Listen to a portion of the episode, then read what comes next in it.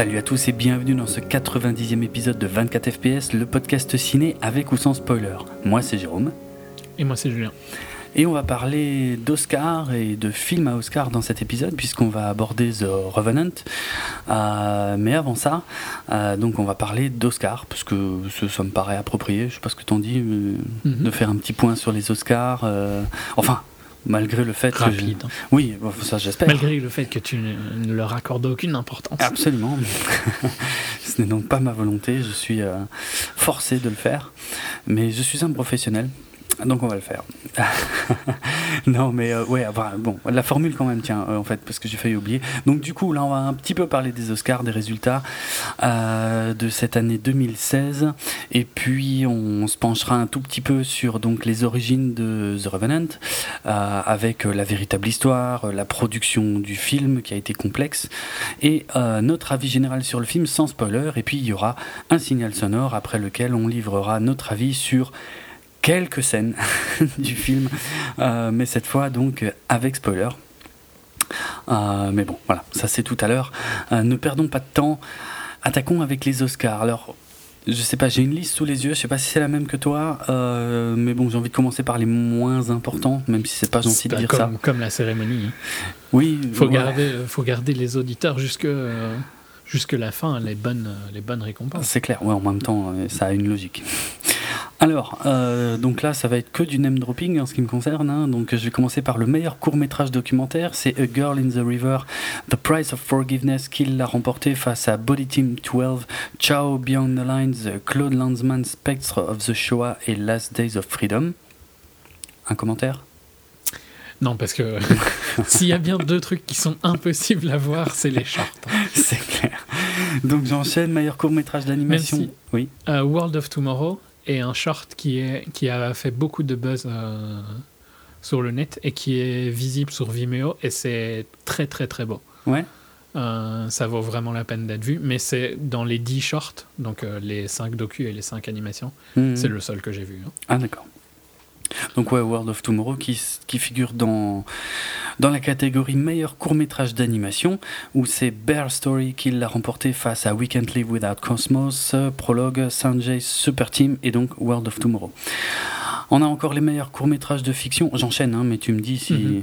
ouais. non, mais enfin, ces trois catégories-là sont difficiles. Euh, meilleur court-métrage de fiction, donc, où c'est Stutterer qui l'a remporté face à Everything Will Be Okay, Ave Maria, Day One et Shock. Meilleur film documentaire, c'est Amy qui l'a remporté face à Cartelland, The Book of Silence, What Happened Miss Simon et Winter on Fire, Ukraine's Fight for Freedom. Et là, je crois que tu en as vu quelques-uns. Ben, j'ai vu, euh, je les ai tous vus en fait, les docus. Ouais, pas mal. Euh, parce qu'il y en a trois qui sont des docus euh, Netflix, donc c'est pas très dur, tout le monde peut les voir, on va dire. Ouais. Oui, Cartelland, What, Happened Miss Simon sur Nina Simon qui est excellent, si on aime bien. Enfin, qui n'aime pas la musique de Nina Simone? Et Winter on, Fire, mm. euh, très bien. Et de Look of Silence, j'en avais parlé dans, dans le bilan de, de l'année. C'était un de mes docus préférés. Euh, euh, et c'était un de mes films préférés de l'année, de toute façon. mais Amy, c'était très bien. Donc, pas... En fait, c'était tous les cinq sont des excellents documentaires que je conseille largement. Winter on Fire, c'est un peu moins rythmé. Mais ça va. What Happened Miss Simon, c'est intéressant de voir euh, les problèmes qu'elle avait et tout ça. Okay. Cartelland, évidemment, c'est sur la drogue. Moi, j'aime bien ce genre de. J'aime bien ce sujet, euh, comme on a pu voir dans Sicario. Donc, mhm. euh, et de Look of Silence, j'en avais parlé. Mais voilà, Amy était, était le film le plus cinéma des cinq, en fait. Dans le sens, c'est le plus grand public, tu vois, c'est le plus accessible. Ouais mais c'est pas pour ça que c'était mauvais, parce que c'était un excellent docu qui m'a mm. fait découvrir quelqu'un, qui m'a rendu coupable de. Moi, je trouve que c'est la, la, la, plus grosse force de euh, d'Amy, c'est de te faire penser merde, euh, c'est à cause de nous, au sens large, euh, qu'elle est morte, quoi. C'est les connards qui se moquaient d'elle alors mm. qu'elle n'était pas bien du tout et tout ça. Et de voir cette face-là d'Amy Winehouse, c'était vraiment super intéressant, je trouve. Ouais. Tu l'avais bien aimé aussi. Oui, oui j'avais adoré. Hein. C'était un, un, docu extraordinaire et très, très, très émouvant. Ouais, ouais. Euh, ouais. Ben, je suis curieux de voir ce, qui, euh, ce que sera son prochain. Hmm. Ouais. qui sera sur. euh, J'ai un doute maintenant. Je peux pas t'aider. Je sais plus. Non, je, sais plus. Mais c'est- enfin, c'est c'est sur un roman kurde ou quoi, je crois. Soit. ok. On passe Euh, au on long métrage. Alors d'animation. Euh, et je vais donner les titres français parce que ce sera peut-être plus simple pour tout le monde. Euh, donc meilleur film d'animation, c'est donc euh, Vice Versa Inside Out qui a gagné face à Anomalisa, Le Garçon et le Monde, Shaun le Mouton et Souvenir de Marnie. Il n'y avait Euh, aucun doute que ce serait Inside Out. hein. Ouais. Bah ouais, parce que Anomalisa, c'est beaucoup trop indé, arty, artsy. Ok. Et les autres, euh, il n'y a même pas de compétition. quoi. D'accord. Euh, Enfin, de toute façon, Inside Out, euh, c'est un succès critique et commercial. Et euh, c'est un Pixar. Donc, euh, il a toutes les, toutes les chances. Il, il- il coche toutes les cases pour gagner un Oscar. Donc, euh, voilà. Par D'accord. contre, il a fait un joli discours, hein, un Pete Doctor, qui était Ouais. assez sympa. Ok. Euh, J'enchaîne.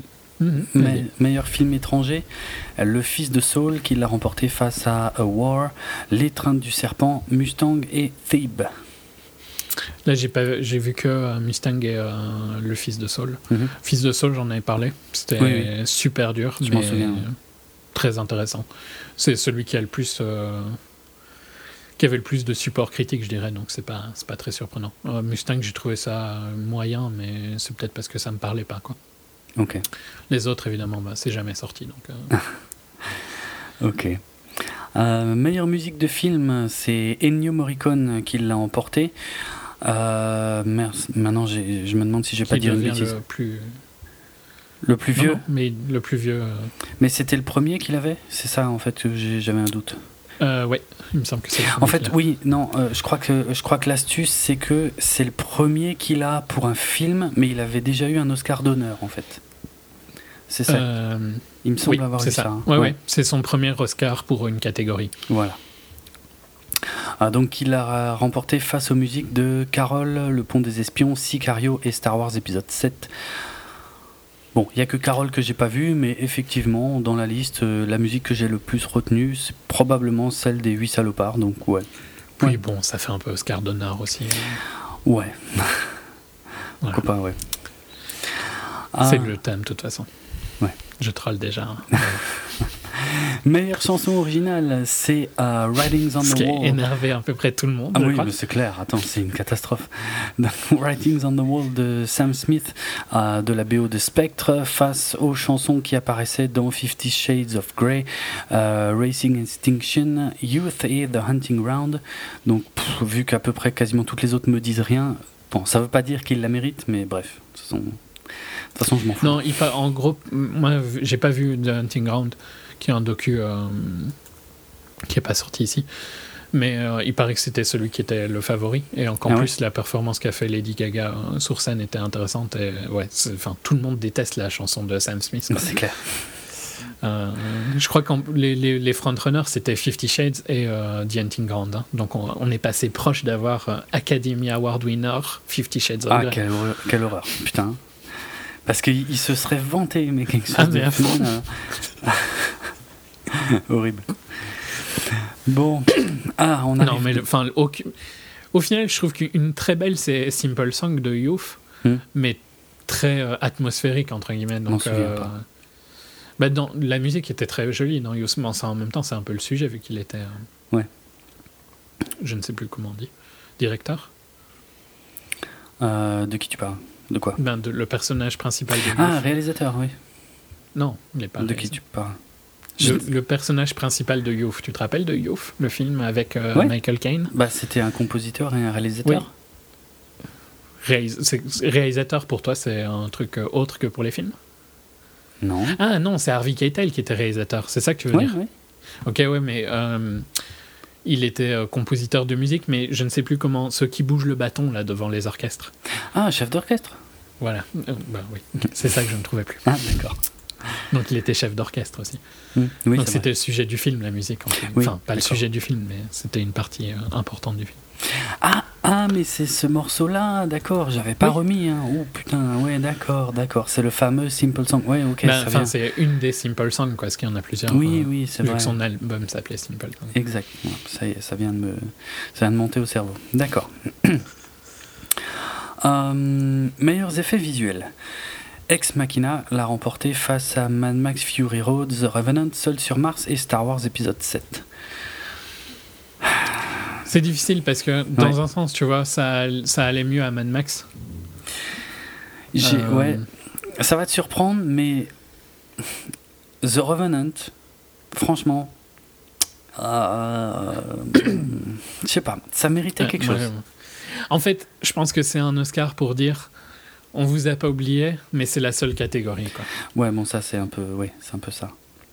Mais ouais, Euh, ce, ce ça arrive Machina- souvent avec les, les Oscars de, de scénario en général et tout ça. Tu vois, Whiplash, il avait eu un, un Oscar comme ça, il me semble. Ouais, ouais. Peut-être. Mais je sais pas. Je... En fait, bon, dans The Revenant. Puis euh, bon, faut quand même repenser qu'Ex Machina était incroyable hein, et visuellement. voilà, euh, non mais c'est totalement mérité pour Ex Machina, c'est juste que Mad Max Fury Road était complètement fou euh, aussi, et euh, que The Revenant, qui compte assez peu de plans à effets spéciaux, en a quand même euh, notamment un, enfin une scène que je trouve absolument extraordinaire en termes d'effets spéciaux, euh, et bah, ce sont les meilleurs effets spéciaux, c'est ceux qu'on ne voit pas ou quasiment pas. Et je suis désolé, mais la scène de l'ours dans The Revenant, ça m'a mis par terre, quoi, complètement. Mm. Mais je te dirais que le, côté humain que Eva, j'espère que je ne me trompe pas, euh, dans Ex Machina, c'est aussi incroyable. Ouais, parce ouais. que c'était super difficile à faire. C'est vrai, c'est vrai. C'était c'était fou. Mm. Donc, euh, bon, moi j'ai adoré Ex Machina, c'était mon film préféré. Donc, forcément, je suis content qu'il ait quelque chose. Tu vois. Mm, Oui, oui, parce que c'est vrai, c'est le seul. Euh, meilleur mixage sonore. Euh, alors là, c'est parti pour la série. Donc, c'est Mad Max Fury Road qui l'emporte face au pont des espions, The Revenant seul sur Mars et Star Wars épisode 7. Euh, voilà. je sais pas quoi dire sur le mixage sonore. Je, ne- je ne, je ne sais pas, je ne sais pas dire si c'est un bon sound mixing ou pas pour être. C'est clair. Euh, Je sais quand c'est un mauvais sound mixing, Interstellar, mais Ah oui, c'est vrai. je ne sais pas quand c'est un bon. Bon, euh, meilleur montage sonore, c'est pas évident non plus, hein, mais c'est aussi euh, Mad Max Fury Road qui l'emporte face à The Revenant seul sur Mars, Sicario et Star Wars épisode 7.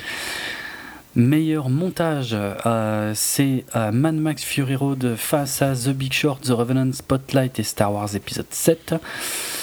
Et là, je par dire- exemple, je trouve que The Big Short aurait pu. Ouais. Aurait pu. ouais, ouais, c'est Il ce y a que j'allais plus de, de choses intéressantes dans le montage de The Big Short À fond. euh, que dans Mad Max. Mais bon, en même temps, Mad Max, il a passé 4 ans en montage. euh, C'est vrai aussi. Ouais, ouais. donc, pff, Hmm. Euh, meilleur. euh, alors j'en étais où? Meilleure photo. Euh, non. tu veux pas continuer Euh, les trucs non, montage. non Montage. Oui, j'avais montage d'abord, pardon. Montage. Bah, tu l'as dit, montage. Ah oui, hein, donc je suis, je suis vraiment perdu. Bah, je sais pas, j'ai. Euh, ah, maqui- euh, maquillage et coiffure, décor. costume. Ouais, alors, allez, maquillage et coiffure, c'est Mad Max face à The Revenant et le vieux qui ne voulait pas fêter son anniversaire. Je sais pas, C'est un film suédois, mais je l'ai pas vu. Ouais, ouais, je connais le bouquin dont c'est tiré, mais. euh, ouais. Ok. Euh, ouais, je j'ai rien d'autre à dire. Ils, ils avaient tellement peu de. Ils en avaient que 3. Oui, c'est vrai, en plus, c'est vraiment bizarre. Euh, meilleur costume. C'est Mad Max Fury Road face à Carol, Cendrillon, The Danish Girl et The Revenant. C'est totalement mérité. Parce que Ouais. bon, l'univers qui est créé grâce au costume dans euh, toute l'iconographie, bon, qui va avec le production design un petit peu, hein. Hmm. mais euh, ouais. Même si tu vois, il y avait des trucs très bien dans dans Carol par exemple, c'était très juste au niveau euh, costume et tout ça. Mais Pas vu. Mad Max, c'est Bah, Il y a beaucoup plus de recherche, voire de création, on va dire, en fait, voilà. par rapport aux autres. Alors que les autres, c'est plus du de la reproduction. Ouais, ouais, ouais, c'est vrai. Les Mm. décors. Meilleur décor, ouais. Mad Max Fury Road face à The Danish Girl, Le Pont des Espions, The Revenant et Seul sur Mars. Je suis mitigé Pareil. là. hein. Ah non, moi je trouve pareil quand même. C'est bon, il n'y a pas beaucoup de décors, mais tu penses à toutes les voitures et tout ça, c'est les décors. Ouais, ça, Donc, tu vois, le Doof compte. Wagon, euh, fallait le trouver. Hein. c'est vrai. Mais. euh, Ouais, en fait, ce qui me gêne, tu c'est vois, tout, tout, tout le mythe du V8, euh, tous leurs symboles religieux liés à ça, c'est c'est incroyable.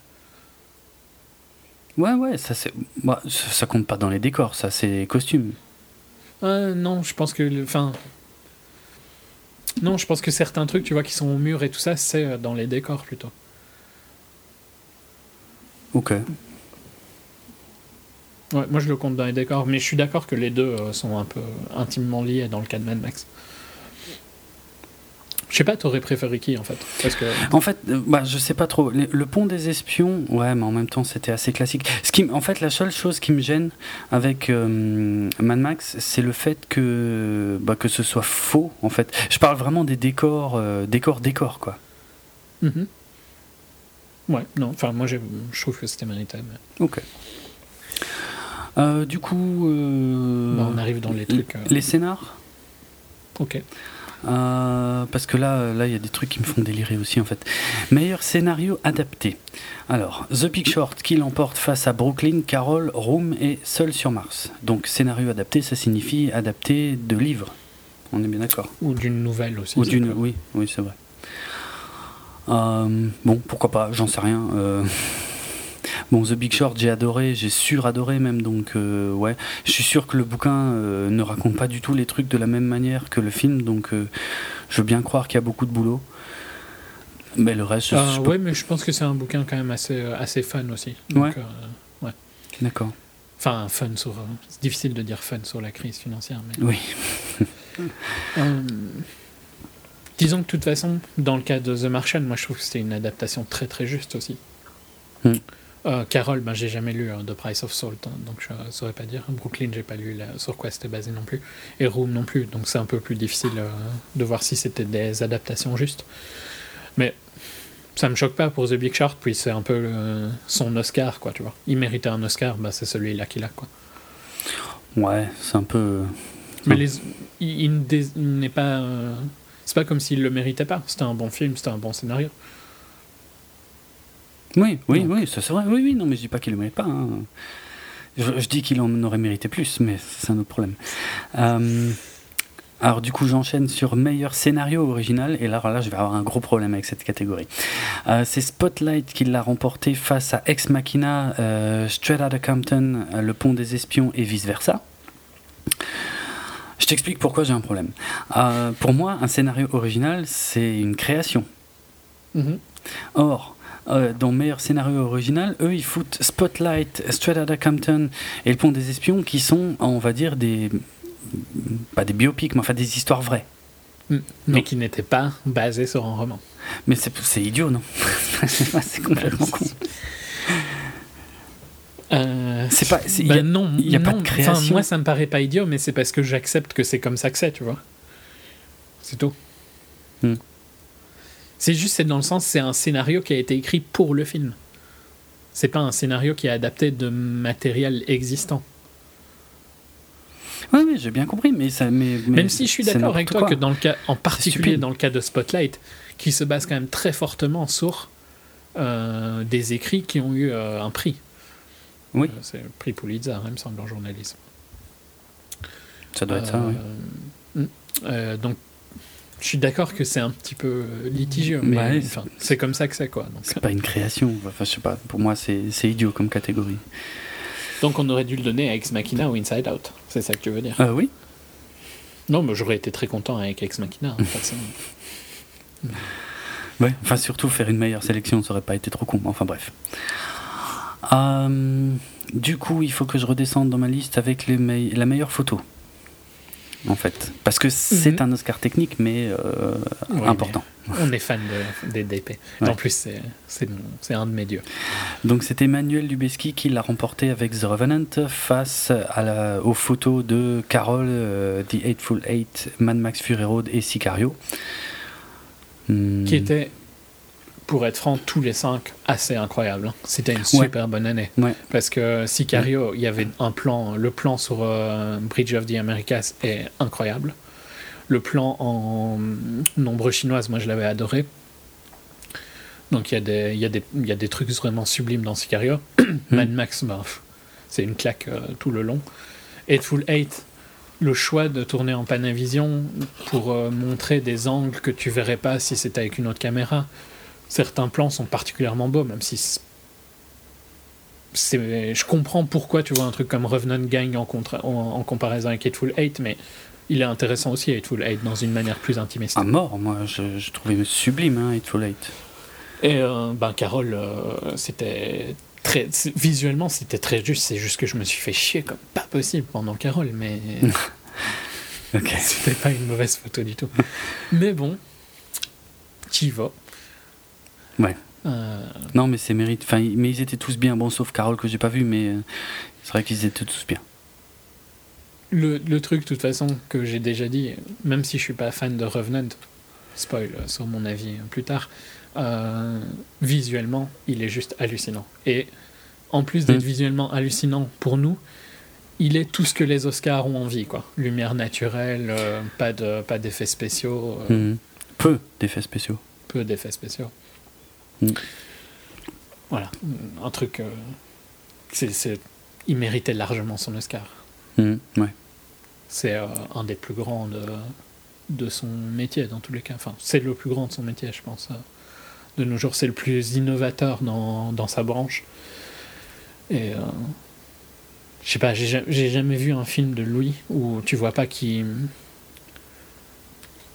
Dans tous les films qu'il a fait avec Quaron, tu vois qu'il y a quelque chose. Euh, là, dans les films qu'il a fait avec Inaritu, ils sont Iñárritu, ils sont euh, pareil. C'est chaque fois incroyable, que ce soit Birdman et le plan séquence ou, Mhm. euh, ou ici euh, tout lumière naturelle. euh. Le seul truc que j'ai j'ai été un peu déçu, c'est qu'il était quand même souvent assez pro des plans séquences et il n'y en a pas un ici qui est ouf. Euh, Oh, non. ils se sont concentrés sur autre chose, non, quoi, tu non, vois, je trouve. Non, non, non. je suis tellement pas d'accord. Non, mais il n'y en a pas un comme euh, dans Children of Men ou dans Birdman. Euh... Ok, ça je t'accorde. Mais de justesse. Hein. Mais, mais c'est dans le sens. C'est pas, c'est pas ce qui te fait le plus remarquer sur le plan. Il y a d'autres choses que le fait que ce soit un plan séquence qui sont plus impressionnantes dans The Revenant. Mhm. Je trouve pas qu'il y a un plan digne de celui de Children of Men. Ouais, mais ça c'est juste le haut du panier quoi en même temps. ben oui, mais bon, c'est lui qui l'a fait. oui. Mais euh, bon, il y en a plein des plans séquences quand même dans The Revenant et il y en a, je trouve qu'ils sont assez impressionnants. Bon, il y en a où ils trichent aussi. Il y en a qui sont pas Mhm. des vrais plans séquences. On y reviendra. Allez, euh, Les acteurs. les acteurs. euh, donc là, euh, il y a des polémiques. Euh, Enfin, il risque d'y avoir. Un meilleur acteur dans un second rôle, c'est Mark Rylance qui l'a remporté pour Le Pont des Espions face à Christian Bale dans The Big Short, Tom Hardy dans The Revenant, Mark Ruffalo dans Spotlight et Stallone dans Creed. Bon, je pense. C'était un des, un des points forts du film. Donc, euh, Je, ouais, je suis d'accord, Mark Rylance, euh, contrairement à ce qu'en pense Frank Stallone, euh, Mark Rylance était très très bien dans Le Pont des Espions, son personnage était incroyable. Maintenant, Christian Bale dans The Big Short, il était incroyable. Tom Hardy dans The Revenant, il est incroyable. mhm. Bon, Ruffalo, Mark Ruffalo, moi, je l'ai trouvé très, très, très, très bon. hein. il est très bien, il est très bien, mais c'est un cran au-dessus, un- en dessous des, des trois qu'on vient de citer. Ben, je trouve pas en fait. Je trouve que Ah. je le trouve plus impressionnant que Bale, mais c'est la fight qu'on aura entre Spotlight et euh, Big Short dans tous les cas. Mhm. Mais globalement, tu vois, de toute façon, on est d'accord tous les, tous les deux. Ces quatre-là sont au-dessus de la performance que Stallone donne dans Creed. hein. Ça, c'est sûr. Ah ouais. Si Stallone aurait dû l'avoir pour, euh, pour Pour Rocky, Rocky. Balboa. Ouais, voilà. Ouais. C'est Il n'y a aucun souci, mais il le mérite pas pour Creed, faut pas Non, déconner. on est d'accord. Et même si les Oscars, euh, et en particulier cette année, ont l'impression d'être Oscar euh, pour la carrière, c'est pas le cas. hein. C'est censé être l'Oscar pour le film sur lequel tu es nominé. Oui. Je dis ça tout en sachant qu'on va passer à un meilleur second rôle féminin, où c'est clairement pas pour ce film-là qu'elle gagne un Oscar. hein. Ah non Ah, Comme tu modifies la réalité. Donc, meilleure actrice dans un second rôle, c'est Alicia Vikander qui le remporte pour The Danish Girl face à Jennifer Jason Leigh dans Hateful Eight, Rooney Mara dans Carol, Rachel McAdams dans Spotlight et Kate Winslet dans Steve Jobs.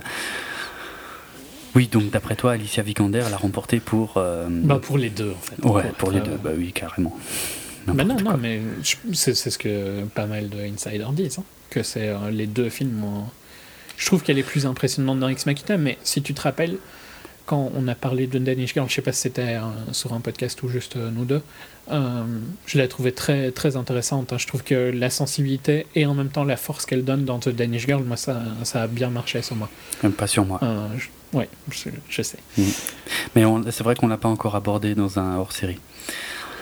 Euh, moi, Euh, par contre, je dirais comme pour. euh, les cinq étaient très bien en fait. Parce que Rooney Mara, c'était un des trucs que j'avais bien aimé dans Carol.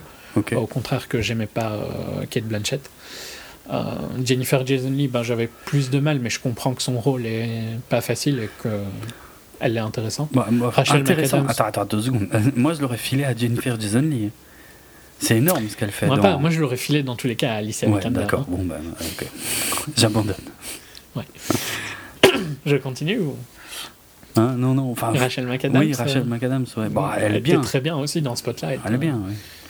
Et euh, Kate Winslet, je trouve que c'était euh, l'autre avec laquelle j'aurais hésité. Parce que euh, elle est très très bien dans Steve Jobs. Bon, elle est le seul truc réussi dans un film globalement raté. Oui, mais elle est, elle est réussie. Oui, elle a réussi, j'avoue. ok. Euh, enchaîne. meilleur acteur. Meilleure actrice Non, meilleure actrice, laisse-le Tu- troll pour plus tard. Ok. Alors attends, du coup, j'ai pas la liste. Voilà. Meilleure actrice, euh, Brie Larson qui l'emporte euh, pour euh, Room face à Kate Blanchett dans Carol, Jennifer Lawrence dans Joy, Charlotte Rampling dans 45 Years et Saoirse Ronan dans Brooklyn. Sachant qu'il y en a un paquet que j'ai pas vu là. Euh, C'était impossible que ça aille à quelqu'un d'autre de Brie Lar- que Brie Larson. C'est Ok.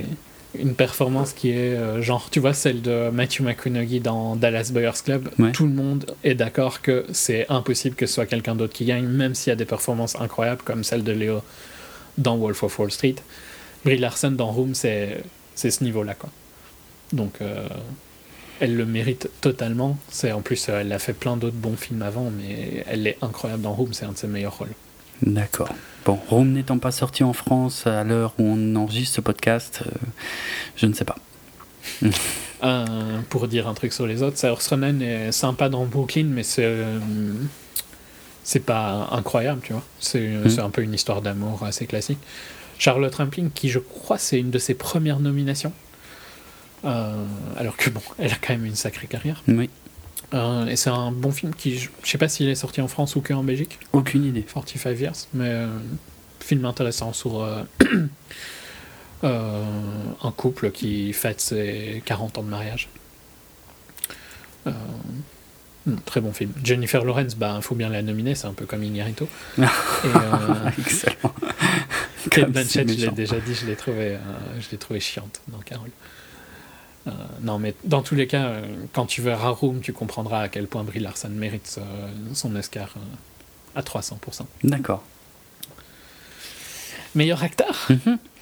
Donc Leonardo DiCaprio qui l'emporte enfin euh, pour The Revenant face à Brian Cranston dans Trumbo, Matt Damon dans Seul sur Mars, Michael Fassbender dans Steve Jobs et Eddie Redmayne dans The Danish Girl.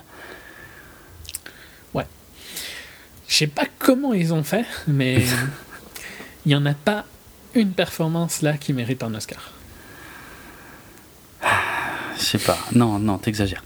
Leonardo DiCaprio est très très très très bien dans The Revenant quand même. C'est pas rien ce qu'il fait. Souffrir n'est pas jouer. Oui, mais faut le faire quand même.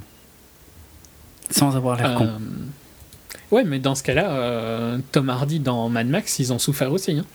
Non, non, ça n'a rien et à ils n'ont voir. pas l'air. Ah non, c'est absolument pas comparable. Pourtant, tu lis les trucs de tournage de Mad Max, hein, c'était atroce. non, non, c'est pas comparable du tout. Hmm. C'est pas comparable du tout parce que le- la promo marketing euh, de The Revenant, c'est basé sur ça depuis le début. Mad Max, jamais. Non, mais pas que. Ouais, si, à fond. Non, ça se voit à l'écran qu'il en a chié. que, que c'était dur. Oui, mais enfin, dur, c'est pas, c'est pas parce que c'est dur que c'est bien. hein. Mais, mais oui, mais Et je m'en fous, en fait, il est payé hein, pour faire ça. Moi, j'en ai rien. ça, je suis d'accord. C'est Mais c'est bien comme j'en ai rien à foutre qu'ils perdent du poids, tu vois. C'est un truc que les Oscars ils kiffent. Oui, oui, ça je sais. Euh, c'est la même chose. hein, C'est c'est pas c'est pas the best euh, suffering actor. hein, c'est the best actor. il- Oui. Tu trouves qu'il- tu trouves vraiment qu'il joue, tu trouves qu'il montre du range dans The Revenant en comparaison avec ce qu'il peut faire? Mais ça, c'est la question piège, ça, c'est dégueulasse. mais t'as raison.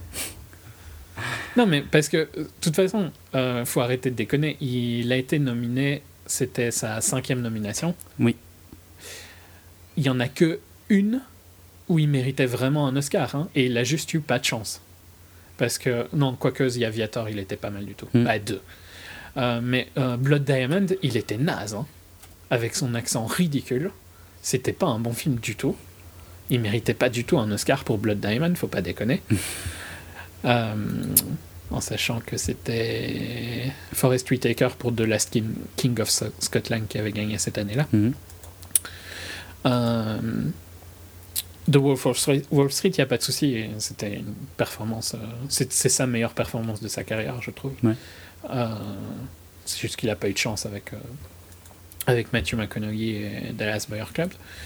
Et pour The Aviator, par contre, c'est un peu plus vieux, donc je ne me rappelle plus euh, qui a gagné. Si tu peux meubler pendant que je cherche. Ah d'accord. Donc ça, ça me permet de dire que, ok, euh, souffrir, c'est pas jouer. Enfin, ça veut pas forcément dire que c'est bien, mais là, ce qu'il fait, c'est bien. Dans The Revenant. Donc, euh, Je je je Donc c'est Jamie Foxx qui avait gagné pour Ray. Euh, Hmm. Ouais, là ça se discute, hein, il aurait pu gagner pour celui-là, je trouve.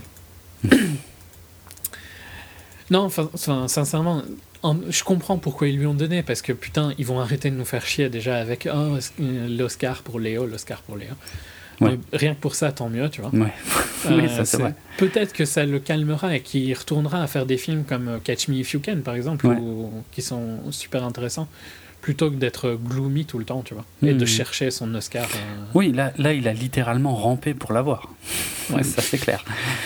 Mais quand même, je peux pas dire qu'il le mérite pas. Euh, à la limite, Eddie Redmayne est, est- est pas mal du tout dans The Danish Girl. Mais... Ouais, qui est aussi une, une performance à Oscar comme Oui. euh, il avait fait l'année dernière. quoi. Ouais, c'était mieux l'année dernière quand même. C'était mieux, mais c'était le même esprit. Ouais. Mm. Euh, Fassbender, bah, on a tous les deux pas du tout aimé Jobs, donc euh, Ouais. c'est pas dur. Matt Damon, moi je le trouve très sympa, mais c'est rare qu'un film comédie, entre guillemets, c'est pas une comédie The Martian, mais il y a plus d'humour dans son rôle, gagne un Oscar. Et Brian Cranston pour Trumbo, Trumbo c'est très film TV, quoi. Il est pas mauvais, mais Pas vu. Je... Ouais, euh, c'est sur euh, le scénariste Dalton Trumbo. Ok. Euh, C'était sur euh, les pendant la période communiste et tout ça, tu vois, sur la le comité euh, anti-américain, enfin, tu vois, pour les, les, les activités anti-américaines, un truc du style, tu sais, pendant dans les années, je sais plus, 70 ou quoi. Mhm. Enfin, c'est- de ça que parle le film. Mais non, pff. Non en fait, le pro- mon- sincèrement, mon problème, c'est que je trouve qu'aucun donne une performance euh, incroyable. Quoi. Euh, et je, trouve pas que je trouve pas qu'il mérite spécialement un Oscar. C'est pas non plus comme si c'était le pire truc qu'il a à faire, mais voilà quoi. C'est juste que ce côté euh, souffrir te donne un Oscar n'est pas n'est pas très intéressant. Ok. Euh, meilleur réalisateur, il va y avoir débat aussi, je le sens. Euh, donc c'est Alejandro González Iñárritu qui l'emporte pour The Revenant face euh, au réalisateur de Room, Spotlight, The Big Short et Mad Max Fury Road. Ah, Bah, écoute, ils pas. n'ont pas nominé euh, J-Lo, fallait bien qu'ils nominent Iñárritu. hein. Enfin, qui, pas qu'ils nominent, qu'ils donnent l'Oscar. C'est un des deux, hein, c'est dans les lois des Oscars. Ah bon? C'est récent comme loi. Ben, euh, non, non, mais. Au- euh, déjà pour Birdman, c'était à moitié, mais il y avait plus une vision de réel dans. En fait, on n'est pas d'accord de base sur l'importance d'Iñárritu Oui. dans le film. Oui. Donc déjà rien que pour ça, on ne va pas, on va jamais être d'accord, tu vois. Mhm. Parce que pour moi, c'est le film n'est intéressant que parce que euh, Lubeski fait une photo de malade mental. Mhm. Et pour moi, c'est c'est le seul attrait du film. C'est pas vrai. Ben, C'est pas c'est vrai. comme ça que je le vois. Sans le sans l'attrait visuel, c'est juste un film moyen hein, C'est pas vrai. que personne n'irait voir. Ah, non, même avec une autre À part photo. les fans de Léo. avec une autre photo, il y a quand même une, euh, une ambition dans les plans qui est assez barge et qui est. euh, Ouais, mais l'ambition, si tu la réalises pas, euh, bah justement, c'est c'est le réal qui Oui, fait ça. c'est- C'est pas le directeur Ah photo qui met en scène. ben. C'est pas le directeur photo qui met en scène, mais sans le- un directeur photo capable de faire ça, tu, ton film, il n'existe pas. D'accord, mais je veux dire, c'est quand même euh, qui a conçu les plans. À mon avis, en partenariat. Oh, t'exagères, sans déconner. tu le penses vraiment, ça Co- Connaissant Inaritu et sachant tout ce que tu vas dire sur Inaritu après, ça te semble pas contradictoire?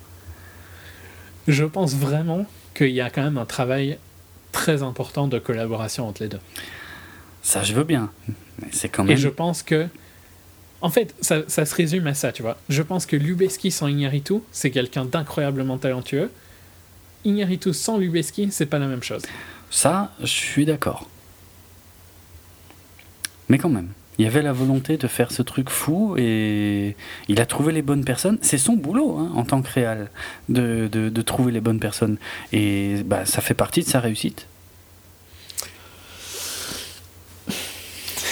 Oui, bah oui. ok.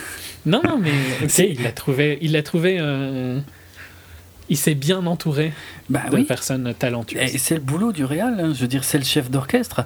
Et si l'orchestre est pourri, c'est de sa faute. Et l'orchestre, là, est très bon. Ok, si tu veux le voir dans ce sens-là. Mais j'ai quand même un problème avec le fait que tu donnes un. En gros, le... je trouve que c'est assez bizarre de donner euh, le meilleur film et pas le meilleur réel. Euh, Enfin, tu vois, de donner deux à deux films différents. Ça, je suis Ces d'accord. deux trucs-là. Mais oui, parce que c'est un peu deux catégories que je trouve euh, difficiles parfois à différencier en fait. Bien qu'ici la différence soit quand même euh, compréhensible. Mais pour finir sur le réal, euh, je tiens quand même à mentionner George Miller pour euh, Mad Max Fury Road qui a fait un truc de malade. Qui, Euh, sincèrement, tu te- ça aurait été plus sympa de le filer à Miller parce que c'est son meilleur film. Oui. Enfin, pour moi, c'est son meilleur film. Mhm. C'est son film le plus accompli. Et euh, il en aura pas vraiment d'autres, quoi. tu vois. non, Il n'aura pas vrai. vraiment le- la chance de refaire quelque chose. Ouais, ouais. Et je dis, j'ai dit, c'est, c'est- tu vois, c'est un Oscar d'honneur et en même temps qui est justifié parce que Mad Max était incroyable. Et en plus, ça aurait été, ça aurait été tellement euh, progressiste. C'est pas ça le mot. Mm. Mais enfin, tu vois, ça aurait été aller vers, la- vers quelque chose de mieux de la part des Oscars, de donner le- Oui. l'Oscar à George Miller. Oui. Euh, mais si on va par là, euh, tous les autres réals sont bons aussi, hein, parce que Adam McKay dans The Big Short, il fait des trucs qui sont très très très bons. Ah mais c'était le suivant que Euh. j'allais mentionner, hein, The Big Short. euh, c'est pareil, moi je trouve qu'en termes de réal, il y a une vraie volonté de réal derrière ce film et euh, il méritait quelque chose. Et dans, ben, dans Room, tu verras quand tu verras Room, mais pareil, il y a- il y, a vraiment des, des trucs très très intéressants. Mm. Et il y a moins de trucs impressionnants par, dans Spotlight euh, d'un point de vue réel, mais par contre, ça fonctionne très bien. quoi. C'est juste. euh, Ouais. C'est plus sobre, c'est plus retenu Oui, réalisation. clairement. Mais pff, bon, voilà. Je suis pas super fan de l'arrogance d'Iñárritu. Elle me dérangeait moins dans Birdman parce que c'était clairement un film. euh, Un film réussi, tout simplement. un film réussi, Ouais. mais qui aussi jouait sur ce que j'adore, tu vois, le plan séquence, des trucs purement de cinéma, c'est moins le cas ici. Hmm. Ici, ça me, ça me fait plus penser à Tree of Life. euh, c'est un, un beau film, mais c'est un film chiant, quoi. Oui. Et Bon, on je va y revenir. intéressant. Ouais, ouais. Et donc, On- euh, meilleur film, c'est Spotlight qui l'emporte face à The Big Short, Brooklyn, Mad Max Fury Road, Le Pont des Espions, The Revenant, Room et Seul sur Mars. Et je ne suis pas d'accord. Bah, déjà, on va retirer Brooklyn, The Martian et Bridge of Spies, qui euh, Ah, clair- ah, ah, non, clairement non, pas. justement, Bridge of Spies, moi je le retire pas du tout. non, non, c'était, c'est un de n'avait ceux que j'aurais chance de gagner. Ah ben pourquoi? Putain, c'est un film magnifique, Ouais. quoi. C'est un film totalement maîtrisé de A à Z. pour des tonnes de raisons différentes, mais ceux-là n'avaient vraiment n'étaient pas dans le débat, quoi, globalement. Et Bah, Room non plus d'ailleurs hein, n'était pas dans le débat. Room n'avait aucune chance de gagner le meilleur film. euh. les, les The Big Short, Spotlight, Mad Max, ça aurait été incroyable. Et euh, The Revenant, c'était euh, les films possibles. Mhm. T'aimes mieux Big Short que Spotlight, donc bon, on va pas Ah, être d'accord. oui, moi, voilà. je trouve que.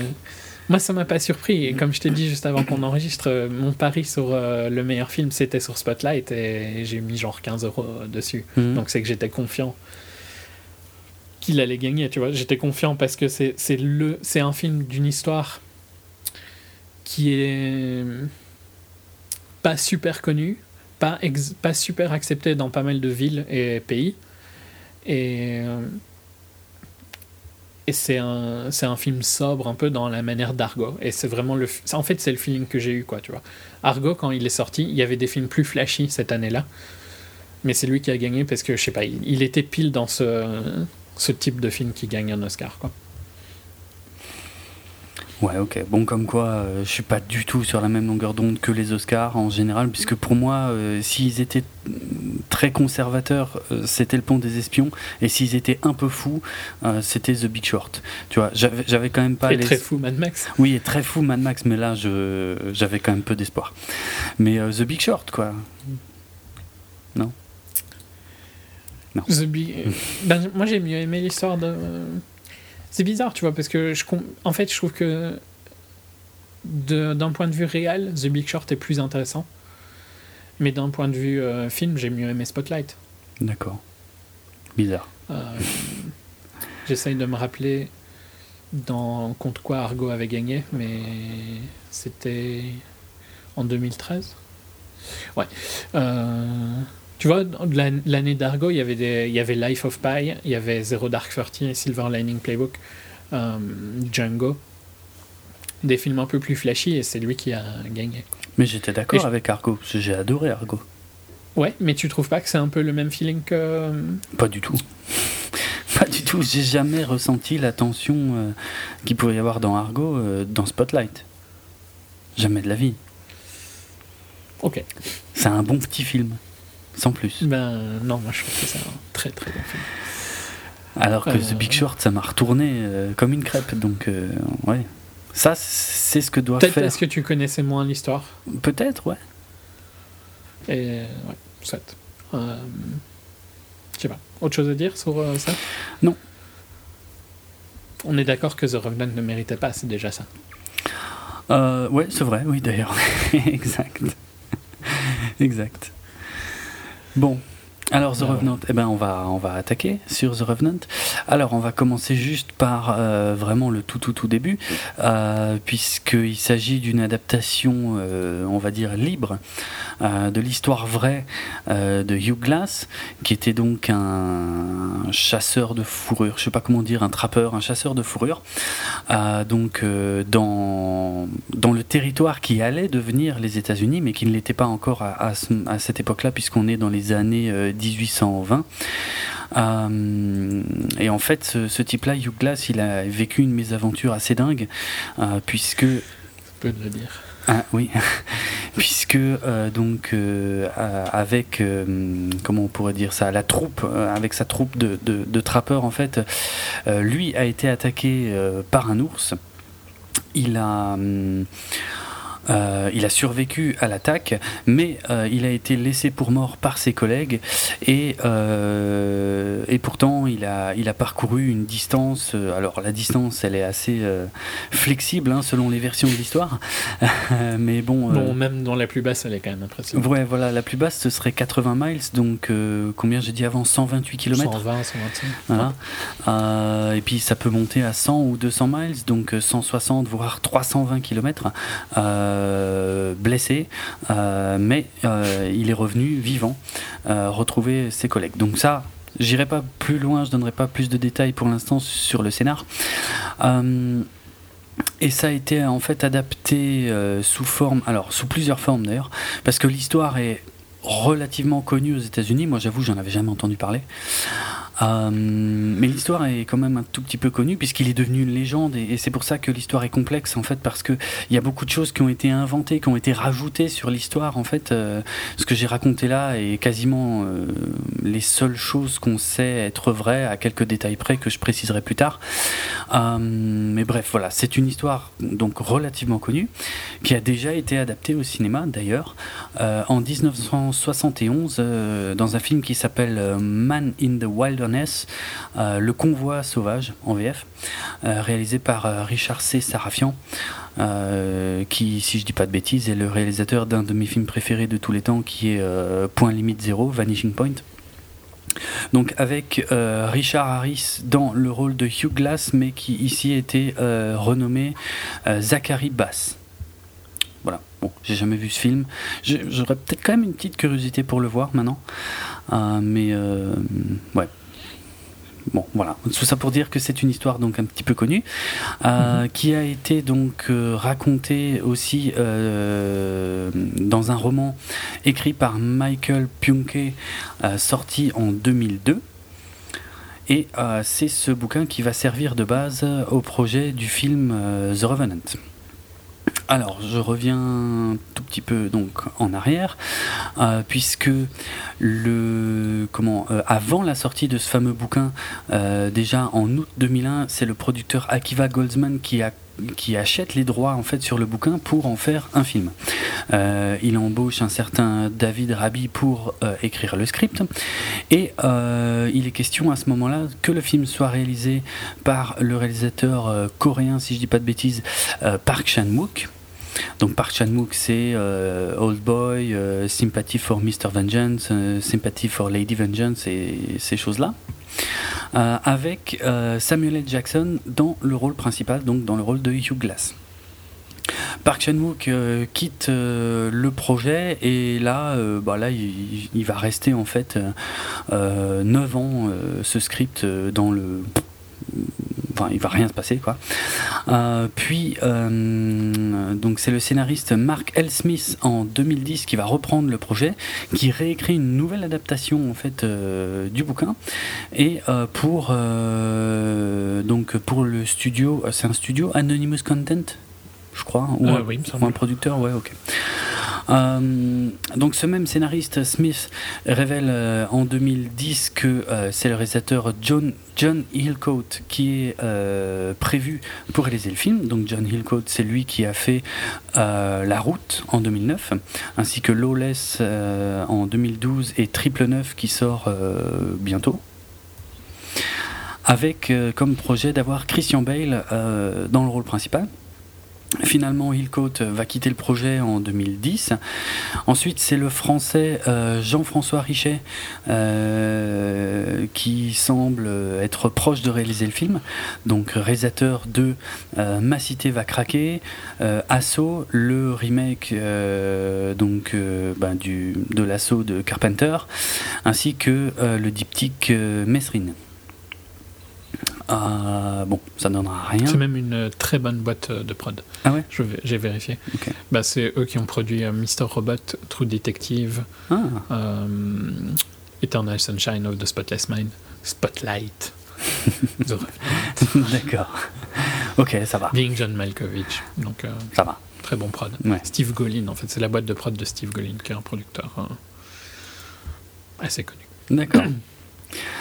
Bon, finalement, Jean-François Richet euh, n'est pas embauché et c'est Alejandro Inarritu qui euh, signe définitivement euh, pour réaliser le film en août 2011. Alors c'est là par contre que ça devient un peu le foutoir au niveau des, de la production, euh, puisqu'il y a New Regency, donc euh, toujours en 2011, qui se joint à Anonymous Content et à la 20th Century Fox euh, pour produire et distribuer le film. et Inaritu déclare donc qu'il veut Leonardo DiCaprio et Sean Penn dans les deux rôles principaux. Euh, Inaritu va se rapprocher de Smith en fait pour euh, réécrire, euh, enfin peaufiner le, scénario du film. Et euh, ce qui a d'ailleurs été un processus un petit peu compliqué parce que Smith euh, passait son temps à dire euh, à Inaritu Attends, non, non, mais non, t'es fou, on peut pas faire ça, c'est pas possible. On peut pas faire, on peut pas mettre ça à l'écran. Et, et, Inaritu, en toute simplicité, lui répondait Marc, fais-moi confiance, on, peut le faire. non, mais c'est de vraies citations que j'ai sous les yeux en plus. Hein. Mm-hmm. Du coup, euh, alors là, attends, est-ce que je m'y perds un petit peu euh, Bon, en gros, fin 2012, en fait, Inaritu euh, annonce finalement que son prochain film va être plutôt Birdman. Donc, donc voilà, il a, laissé The Revenant de côté pour, pour faire Birdman et puis il a gagné tout ce qu'on sait. finalement, donc, il se remet sur The Revenant une fois qu'il a fini Birdman et il obtient un budget de 60 millions euh, dont 30 millions sont fournis par New Regency. Qui vont bien utiliser. Hein. Ah ouais, attends. c'est assez ouf.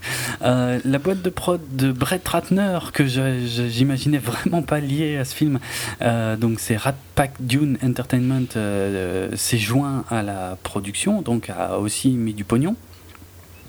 Il euh, y a qui? Il y a Worldview Entertainment. Bon, enfin, bref, tout ça, je suis pas sûr que c'est que ce soit très intéressant parce que eux, ils sont arrivés, ils ont voulu mettre du fric, mais leur euh, un directeur euh, a quitté la boîte, donc du coup ils se sont retirés. Bref, euh, il y a eu des frictions entre New Agency et la Fox parce que, euh, enfin, ils voulaient que la Fox mette un peu plus de fric, mais il y avait un problème en fait de contrat pour DiCaprio et Tom Hardy, c'est-à-dire que ils avaient en fait un pay or play contract, c'est-à-dire que même si le film ne se fait pas, ils sont payés. Or, la Fox n'était pas du tout d'accord avec ça et donc ils ont, bah, ils ont refusé en fait de mettre du pognon euh, supplémentaire. On peut encore euh, citer Annapurna Pictures euh, qui s'est joint à tous ses producteurs ainsi que les Chinois Guangdong Alpha Animation and Culture Company qui ont mis un petit peu de blé là-dedans. Le tournage a commencé en octobre 2014 avec une, une, volonté très claire de la part d'Inaritu qui était qu'il ne voulait pas entendre parler de CGI pour les décors. Euh, et encore une fois, en toute simplicité et humilité, il, ah, mais ça, c'est, tellement le style. Il, a déclaré, euh, donc, et là je le cite vraiment, hein, euh, j'ai déjà lu cette si, si on avait fini devant un écran vert avec un café et tout le monde qui s'amusait bien, tout le monde aurait, été heureux. Hein? On aurait fait le. Ouais, c'est pas faux, tiens. c'est vrai. Tout le monde aurait été heureux, mais euh, certainement le film aurait été un tas de merde. Donc voilà. Hum, donc euh, en fait ce qu'ils ont fait c'est qu'ils ont euh, été tournés donc en décor naturel et en lumière naturelle au Canada il y a eu des gros soucis parce que, alors c'était un tournage extrêmement complexe, euh, pour plusieurs raisons. D'une part, Inaritu voulait euh, que le film soit tourné dans l'ordre chronologique. et alors là, il y a débat. Euh, notamment avec Tom Hardy, parce que euh, bah, ça a posé de gros problèmes. En plus, là où il tournait, en fait, il n'avait que quelques heures de, lumière utilisable par jour, donc il devait tout, tout, tout prévoir en amont, et, ils avaient une fenêtre de tournage qui était extrêmement euh, short. Il faut savoir que le tournage, dans son entièreté, c'est 80 jours de tournage ce qui est pas mal, hein. euh, surtout euh, pour des scènes où il y a souvent euh, que un ou deux persos à l'écran. et 80 jours étalés sur 9 mois, ce qui est très long. justement, il y a eu en fait des soucis de climat, là où il tournait, qui, ont, qui ont retardé la production et qui ont, par exemple, forcé Tom Hardy à se retirer du film Suicide Squad, pour lequel il avait déjà signé. Donc, ce qui explique le petit couac qu'il y avait eu à l'époque de son de son annonce euh, au casting de Suicide Squad. Euh, qu'est-ce que je peux encore dire à ce sujet? Euh, donc, ben, Inaritu et Lubeski donc a travaillé forcément avec Lubeski hein, pour bah, pour cette histoire de lumière, de lumière naturelle. il faut savoir quand même que le film n'est pas à 100% en lumière naturelle. Il y a une scène où ils ont dû tricher. J'ai trouvé l'info. Donc The Revenant euh, n'est pas euh, l'égal moderne de, de Barry Lyndon. Barry Lyndon qui reste euh, un, un, de mes films, un de mes films favoris de, de Kubrick de, de, très loin. Hein. Je le citerai en numéro 2, euh, ex aequo, avec Shining, euh, mais derrière 2001. Euh, ça veut dire que Orange Mécanique ne peut être au plus haut que quatrième. C'est ça. Il est quatrième ou il est plus bas? Oh, il serait. Ah, je mettrais euh, Full Metal Jacket d'abord. Oui, bon. Il a fait trop de bons films. bah oui. On va pas commencer. ouais, c'est ça, c'est compliqué. Non, mais la, la, la photo d'Orange Mécanique est pas géniale en fait. Je, je l'aime pas du tout. Enfin, elle est très, elle est très datée en fait. Ouais. Il fait, il fait très vieux. Mais ouais, je ouais. pense que c'est aussi le production design et tout ça. Oui, aussi, ouais. Enfin bref, donc a c'est euh, Lubeski hein, qui a avoué qu'il y a une scène en fait de nuit euh, autour d'un feu de camp où euh, avec le vent en fait la, lumière du, feu de camp bah, ne donnait jamais ce qu'il voulait et donc ils ont dû tricher, ils ont dû mettre des ampoules. donc voilà, le film n'est pas à 100% en lumière naturelle. Qu'est-ce que je peux encore euh, citer d'autre euh, Que les conditions étaient extrêmement compliquées. Euh, que ah oui bah oui tiens il faut quand même parler justement d'Inaritu et de Tom Hardy euh, puisque Tom Hardy lui euh, a tendance à être extrêmement proche des équipes de tournage, de production tout ça et à être vraiment très très sympa avec eux. Il est gentil quoi. Ouais c'est un. Pas un connard. Non c'est ça. Un, au contraire de quelqu'un. Un, un, authentique gentil voilà effectivement au contraire d'Inaritu qui lui a été vraiment vraiment euh, atroce avec ses équipes apparemment, euh, totalement intransigeant. Euh, il s'engueulait régulièrement avec eux. Et d'ailleurs, il y, a des, y a des gens qui ont quitté le tournage, il y en a d'autres qui se sont fait virer. Encore une fois, Inaritu, en toute simplicité, a déclaré que quand on est chef d'orchestre et qu'on se rend compte qu'il y a des instruments qui ne collent pas, et eh ben, il faut s'en débarrasser. Voilà, c'est gentil. Tu, tu, tu vois Whiplash? Ouais, oui. Ben, c'est un peu lui. Ah bah ouais, mais totalement. Mais ça, j'en doute pas. Hein. J'en doute pas. Mais du coup, euh, ça a créé des tensions euh, avec euh, Tom Hardy, donc puisque ils ont commencé à se prendre la tête assez sérieusement et ils en seraient même carrément venus aux mains puisque Tom Hardy a étranglé Inaritu à un moment sur le tournage. Et à la fin du tournage, en fait, les, équipes ont offert à Tom Hardy un t-shirt avec justement l'image de Tom Hardy en train d'étrangler Inaritu, ils ont remercié Tom Hardy, mais pas Inaritu. D'une manière que je trouve assez drôle, euh, mais qui ne doit pas faire beaucoup rire Inaritu. Euh, ouais, donc et en fait, voilà, le, le problème aussi météorologique qu'ils ont eu, c'est que euh, dans la région où ils ont filmé, enfin, ça a été filmé à plusieurs endroits, hein, euh, je crois, mais, mais bref, principalement au Canada, au, au Canada quoi. mais donc tourné en hiver. Euh, puisque c'était la volonté d'Inaritu, alors que l'histoire réelle de Hugh Glass ne s'est pas déroulée du tout en hiver. Euh, mais bref, lui voulait que ce soit en hiver. Problème, à un moment il n'y avait plus de neige. Et euh, ils se sont fait apporter euh, des, remorques et des remorques de neige sur le tournage pour filmer certains plans, mais bon, au, au bout d'un moment ça devenait vraiment problématique, c'était juste plus possible et ils ont dû carrément arrêter donc le tournage au Canada. Et ils sont partis en Argentine en fait pour terminer le film pour terminer en fait bah, la fin du film en gros euh, où tout d'un coup on voit bien hein, qu'il y a beaucoup plus de neige d'un coup mm -hmm. et ben euh, c'est en Argentine en fait ça par contre il faut dire et, et ça c'est Lubeski ça je suis d'accord mais on voit pas la différence en fait quand on voit le film je veux dire c'est raccord ouais, non. Tu, tu te dis pas ça bah a ouais. été filmé à un autre endroit quoi non, non. Mm. t'as l'impression que c'est une évolution du terrain mais voilà c'est tout ouais ouais ouais euh, et donc Inaritu euh, a, a, confirmé après le tournage que le film a bien été tourné intégralement dans l'ordre chronologique du film, chose qui a été démentie par Tom Hardy. Mais euh, on n'a pas beaucoup plus de détails à ce sujet. Et donc il faut savoir qu'avec toutes ces histoires, en fait, le budget du film a grimpé à 95 millions. Euh, ça, c'était encore euh, quand le tournage n'était pas totalement terminé, je crois. Et, euh, et, tout à la fin de la production, le budget total s'élève à 135 millions de dollars. Donc plus du double de ce qui était prévu à la base. Et, ce qui est quand même énorme pour un film qui, même s'il si, même a, il a fait un très très bon score, hein, mais ça reste un film. Euh, c'est pas un blockbuster, quoi. non, c'est vrai, ça c'est vrai. Ouais, ouais. Ben, Inaritu, encore une fois, se défend en disant Oui, mais j'avais dit que ce serait compliqué. Et donc, euh, voilà, c'est normal. C'est pas surprenant. Ouais, ok. Euh, c'est. C'est quand même presque dix fois ce qu'il a eu pour Birdman. hein. Ah ouais, à ce point. Donc, euh, il, enfin, Mais ça, il, a, il a énormément de chance, en fait, hein, pour faire court. Oui. Parce que si le film euh, n'avait pas fait autant de, euh, de scores, et ça, je pense que c'est aussi en grande partie euh, grâce à Léo, parce que ça reste une, une méga star internationale. Mm. Mais il a énormément de chance d'avoir le- les scores qu'il a. Parce que franchement, le budget pour le film que.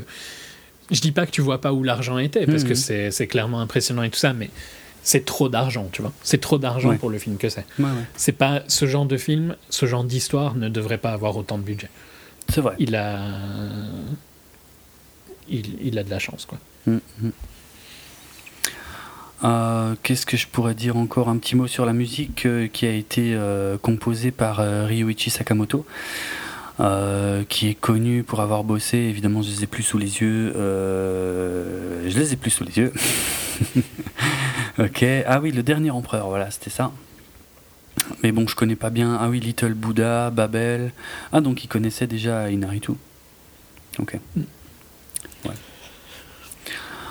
Autre chose sur. Euh, ben, on peut On passer au au casting. casting, ouais, je pense. Donc, euh, bah, ça va être rapide, hein, parce que c'est des gens dont on a déjà parlé. Leonardo DiCaprio dans le rôle de Hugh Glass. Bon, là, on n'est pas tout à fait d'accord, mais quand même, sacrée prestation. Ah ouais, il souffre bien. ouais, ok, je me contenterai de ça. Euh, Tom Hardy dans le rôle de Fitzgerald. Euh, on va dire c'est le méchant Que- du film. Oui. Oui, mais que je trouve vraiment très très bien. Ah, pareil. Parce que lui, il a plus de range. Extraordinaire. Ouais, ouais, ouais. Je suis d'accord. Euh, et hum, son perso, au final, est moins cliché que. ce- Enfin, Mmh. moi, je- dans un sens, je m'identifie plus à lui. hein. Parce que je trouve pas que ce qu'il fait est particulièrement. Il fait un acte C'est quand un peu pute. C'est comme un, c'est un connard du début à la fin. c'est pas un, C'est un connard du début à la fin, mais il fait un acte qui est impardonnable. Le reste, c'est de la survie par rapport à la période où ils sont. Plus ou moins, sauf, Euh, sauf moi, à la fin. sincèrement, Sauf à la je fin. me tape pas le mec qui s'est fait défoncer par un ours et qui va clairement crever. Je risque pas ma vie pour lui. Hein. Note pour plus tard, je t'emmènerai pas en trek. Euh, je sais pas où. De toute façon, on meurt tous les deux, tu sais, si on va là-bas. c'est possible. L'ours, il nous aurait buté tous les deux, il n'y a pas de souci. Oui, oui. Donc Mm. on n'aurait pas eu cette ce, ce dilemme moral. Mmh, c'est vrai. Euh, il est raccord par rapport à la période. C'est une période violente à mort. Et je trouve que c'est un peu exagéré en fait. Mais il a un acte qui est impardonnable. Je suis d'accord avec ça. Par contre, je trouve que Léo, franchement, il est plus. Genre, il est trop cliché good guy, quoi, tu vois. Oh non. Enfin, un, Mais je un- dirais un petit peu. pourquoi, euh, Oui, un petit peu quand même. C'est pas, c'est pas faux. Mais. Il me fait penser à. Tu vois le perso de Brad Pitt dans 12 Years a Slave? Ouais. Sérieusement, à ce point Non, parce que Brad Pitt. Non, pas à ce c'était point, mais tu atroce. vois, le... Ouais. tu vois le côté où il n'a pas de côté négatif? Ouais, c'est vrai. C'est vrai. Ouais, le... Et ça, c'est pas réaliste. Hein.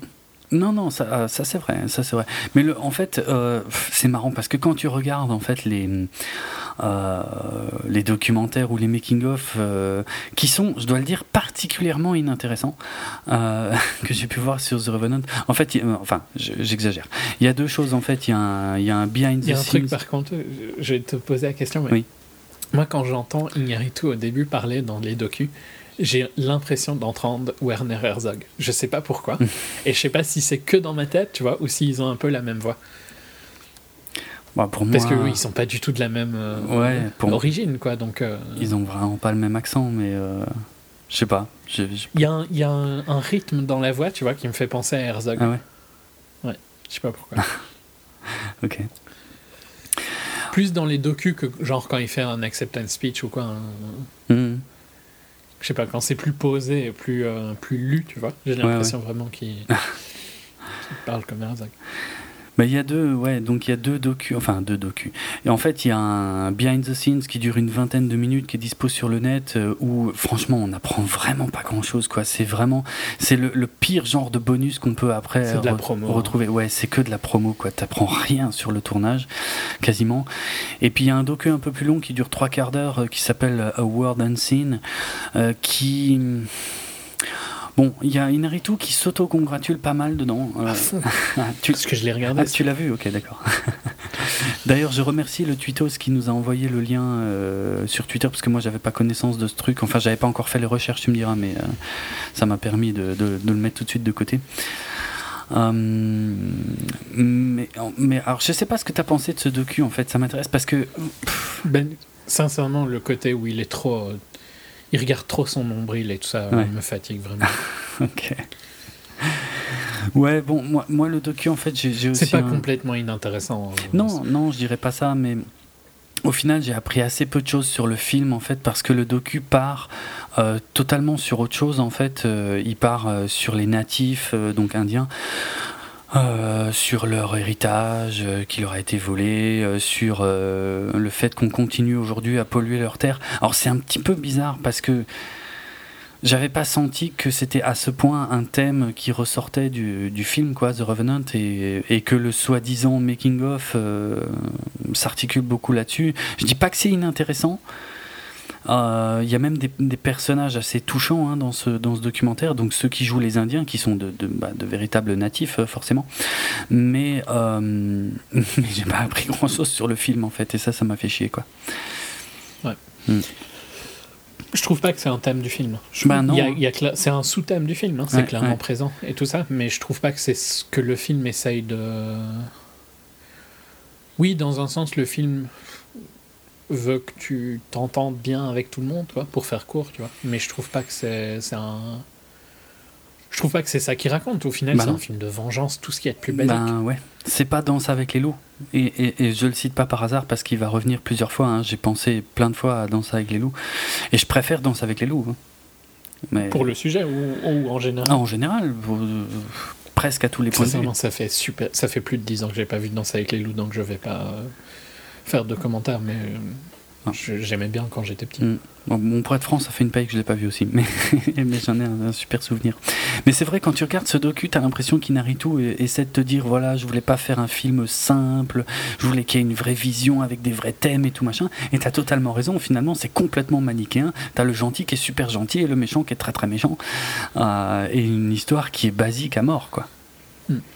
Et euh, les aspects de l'histoire, puisqu'on, je vais m'arrêter deux secondes là-dessus, les aspects de l'histoire qui sont fidèles à, à, à, la véritable histoire me paraissent très réussis. Et par contre, ce qui est rajouté et inventé, c'est ce qui est le plus foireux. À fond. Euh, donc c'est vrai qu'il euh, y a un problème. Mais ça, on détaillera plus dans la deuxième partie. On va, on va terminer. Euh... Mais surtout qu'en plus, ça empire le côté manichéen, en fait. Ce truc. Oui, oui. Tout à fait. Principalement l'élément le plus important qui est rajouté. Mm -hmm. je, je, suppose qu'on le garde pour les spoilers, hein, c'est ouais, pour ouais. ça que je ne dis pas. Euh, ben voilà, c'est un élément foireux qui n'apporte pas grand chose parce non. que. En fait, ça aurait pas été un film de vengeance, mais un film de survie. Il n'y avait pas beaucoup de différence. C'est clair. Sauf qu'il aurait été un peu moins cliché et un peu moins manichéen. Ouais, donc ouais. mieux. Ouais. ouais, je suis d'accord. Ouais, non, la survie marche mieux que la vengeance dans ce film. Exact. Ouais. Pour des raisons qu'on va détailler dans pas longtemps du tout. mais on va finir avec le casting, parce que je tiens à mentionner euh, Domhnall Gleeson. Ben, ben oui, quand même. Qui est, qui est excellent dans le film. Euh, surtout vu les deux acteurs qu'il a face à lui. Euh, je trouve que là, il y a vraiment un super trio d'acteurs que j'aurais pas forcément pensé trouver ensemble. Et euh, ils, sont, ils sont extra tous les trois, quoi. Vraiment. Euh, oui, totalement. Mais c'est un acteur que, que j'adore. Et puis, il a mmh. une super bonne année, quoi. Ex Machina, Brooklyn, où il est très très bon. Même si le film est plus simple, tu vois, ça, ça n'empêche que son qu'il est très juste dans son rôle. Ouais. Et, Ici, euh, ici, il est très intéressant aussi. Il est pareil, un peu trop. Un peu trop gentil par rapport à sa position à l'époque où il vit. Ça, c'est pas faux. Ouais, ouais. Mm.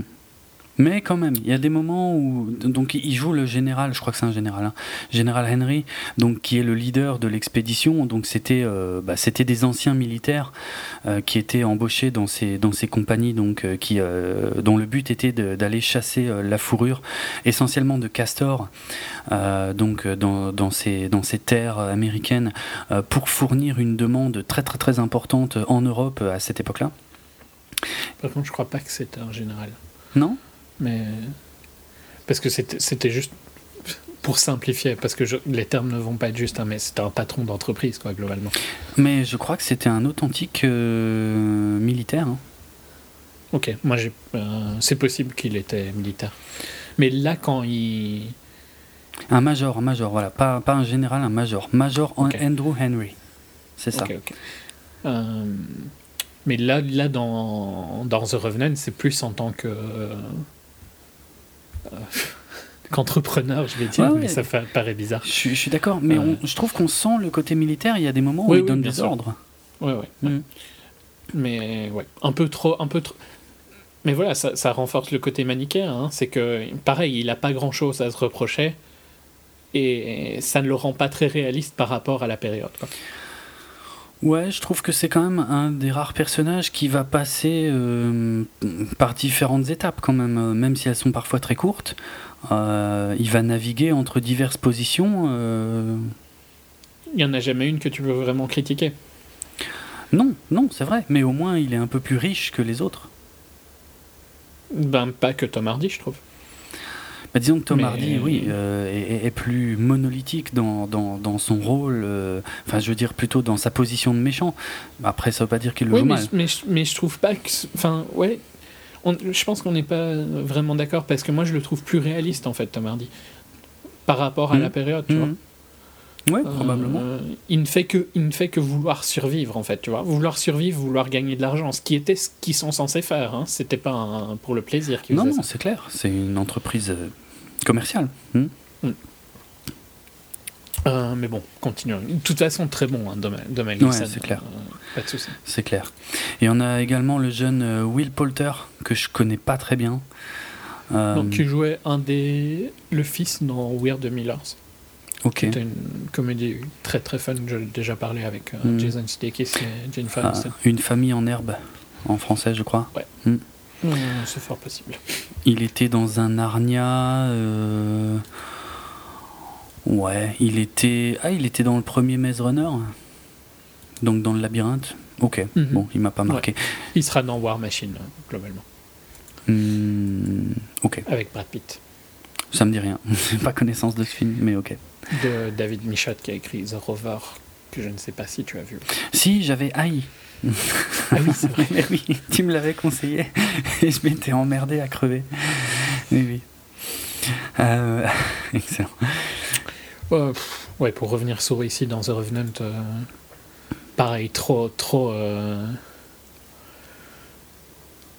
trop gentil, quoi. Ah trop non, cliché. ah non, lui c'est, non, mais lui c'est vrai. Hein. Ben, Quoi Lui, c'est. Qu'il était comme ça Ouais, ouais. Ouais, non, mais ok. Mais. Euh, ok, bah alors ok, s'il était comme ça.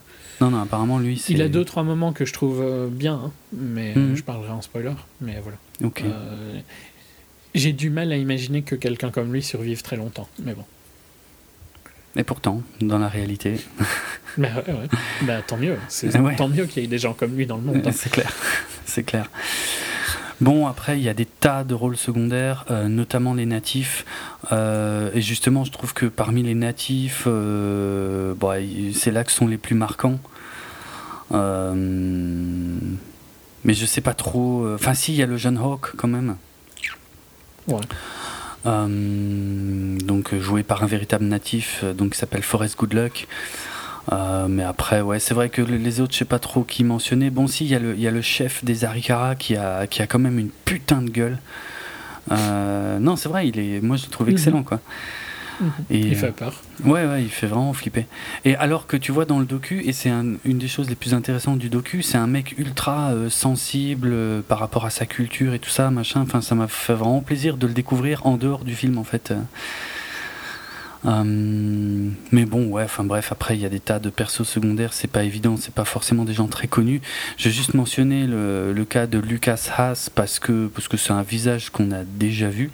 Euh, je me demande même s'il n'était pas dans Jobs, si hein, c'est ça, il était dans Jobs. Euh, mais c'est juste pour mentionner le fait que Leonardo DiCaprio, Tom Hardy et Lucas Haas en fait se retrouvent pour la seconde fois dans le même film puisqu'ils apparaissaient déjà tous les trois dans Inception. Et c'est vrai qu'on a tendance à oublier que Tom Hardy était dans Inception. Ouais. Euh, chose qui m'avait rendu extrêmement curieux à l'époque, puisque moi, c'était. euh, Enfin, l'un des trucs qui m'excitait le plus à propos d'Inception, c'était de voir à quoi ressemblait vraiment Tom Hardy, parce que je ne le connaissais à cette époque-là que pour un rôle, c'était celui de, de Bronson, où il est, euh, et il reste d'ailleurs, euh, à mon avis, euh, son meilleur rôle, et où il est absolument incroyable. Mais je voulais voir, euh, ouais, limite, je ne l'ai pas reconnu de toute façon, en fait. Mhm. Il avait l'air tout gentil dans Inception euh, par rapport à Bronson où il est, euh, où il est fou. Je sais pas comment dire autrement. Bref, on a assez traîné. Euh, un avis général? Sincèrement, le problème, c'est que entre, entre, voir The Reven- entre le moment où j'ai vu The Revenant et maintenant, j'ai vu deux films qui, que j'ai vraiment adorés. C'est Room et euh, Belgica. Euh, qui font qu'en fait, je trouve que. Un, qui montrent qu'un film peut être intéressant artistiquement et pas chiant. Et tu vois, souvent, enfin, c'est un truc euh, qui arrive souvent qu'un film soit intéressant artistiquement mais chiant. Et c'est souvent Oui. le cas de films euh, typés indé et tout ça. Ouais, genre les films de Tartakovsky, des trucs comme ça. Hmm Non, non. Mais si. Je sais que. euh, attends, c'est. Ah merde, je sais plus euh, de qui euh, The Revenant. Enfin, on accuse Iñárritu et Oui. Lubezki d'avoir pompé des images de D'avoir piqué des plans de, de, de trois films de Tartakovsky. Ouais, ouais, je suis au courant. Tarkovsky. Arrête de Ou- dire ah oui, par- Tartakovsky. oui, mais je confonds avec un autre en fait. Euh, oui, exact, pardon. Tarkovsky. Ouais, ok. Non, mais non, non, rien, à- enfin, rien à voir. C'est des films de leur époque. Et ben, ce qui fait qu'en fait, c'est à cause de ces deux films-là, je juge The Revenant plus plus dur que que avant, tu vois. En fait, c'est presque au point où j'ai pas spécialement envie de le conseiller, quoi, parce que non, je non, trouve que alors- le seul intérêt c'est Là, visuel. t'abuses. je trouve pas que l'histoire soit intéressante pour un poil. Alors, juste euh, histoire de me faire pardonner, en fait, je disais Tartakovsky parce que je confonds avec Gendy Tartakovsky, qui a réalisé Hotel Transylvania 1 et 2, et puis les séries animées Samurai Jack et Star Wars Clone Wars. Arrête d'insulter Andrei. Oui, mais j'ai plus de respect pour Tartakovsky que pour Tarkovsky. Ben, moi pas, Ouais. et de la majorité du public cinéma non plus. Ah ben, euh, ça me paraît très étrange. Là, Il y en a un des deux qui a changé le cinéma, hein. devine lequel. Ah, Tartakovsky, clairement, avec ses techniques d'animation qui sont euh, reconnaissables et ses, et ses caractères design qu'on reconnaît entre mille. Le laboratoire de Dexter, tout le monde reconnaît tout de suite le style de Tartakovsky, quoi. Ok, c'est vrai que les, les, les, les longs plans séquences, euh, les, les structures euh, pas forcément chronologiques et tout ça, ça ça a pas du tout influencé le cinéma. Le fait que la photo soit importante, ça n'a pas du tout influencé le cinéma. Ça n'a pas du tout influencé des films comme The Revenant, par exemple. Mais je m'en fous de The Revenant. Bref. Trouve-moi euh, une citation de donc euh, Bergman sur Tarko- Tarkovsky. J'ai failli dire Tarko- Tarkovsky à cause de toi. Tarkovsky, Tarkovsky for me is the greatest director, the one who invented a new language, true to the nature of film, as it captures life as a reflection, life as a dream. Hmm. Trouve-moi quelque chose d'aussi beau sur euh, ton truc et on en reparlera. Passons. Revenons à The Revenant. Oui. Sincèrement, c'est quand même super long. Oui. Ah oui. Tu les sens méchamment passer Oh, parce oui. que tout se passe dans la première demi-heure, Ouais. qui est excellente, Oui, on est d'accord. euh, même si violente et difficile. Et après, ça, ça regarde son nombril, l'histoire est inintéressante, tu sais très bien où ça va. Et il n'y a, y a- rien qui, te maintient, quoi, à part le visuel. Mhm. Alors je vais appuyer Et ça. en plus, t'es pas en désaccord, c'est juste que c'est moins négatif pour toi. Non, non, mais euh, c'est vrai que là, je suis entièrement d'accord avec tout ce que tu viens de dire. Un, un début de film sur les chapeaux de roue absolument incroyable, euh, avec euh, une scène d'ouverture euh, qui m'a défoncé la tête. Qui est sublime. Ouais, avec... Dommage que ce soit pas un, un vrai. ouais, mais c'est impossible vu comme il est fait. Tu pourrais dire ça de Children of Men. Mais bon. Bah, euh, ouais, mais encore une fois, Children of Men, c'est euh, le haut du panier. Euh, oui, c'est pas un vrai plan séquence, mais il m'a, il m'a arraché la tête quand même. Euh, Ouais, non, il est, il est incroyable. Il n'y a pas de souci. C'est super intense, ça démarre super fort. La scène de l'ours, euh, franchement, euh, ça m'a. Elle est d'une violence. Ouais, ouais. Ça Je m'y attendais pas du tout, en fait, qu'elle soit aussi violente. Non, non, moi non plus. Ah, tiens, on n'a pas parlé. Ouais, enfin, en même temps, c'est pas très important. Mais t'avais entendu, toi, cette connerie avant la sortie du film qu'il y avait un journal qui avait révélé que dans le film, soi-disant, Leonardo, Leonardo se faisait violer par l'ours et qu'ils ont dû faire des démentis et tout machin. Enfin, que ça avait pris des proportions débiles alors que, alors que l'ours est une femelle. Dit en passant. Enfin, Il y a une bref. position qui est un peu bizarre, quoi, on va dire.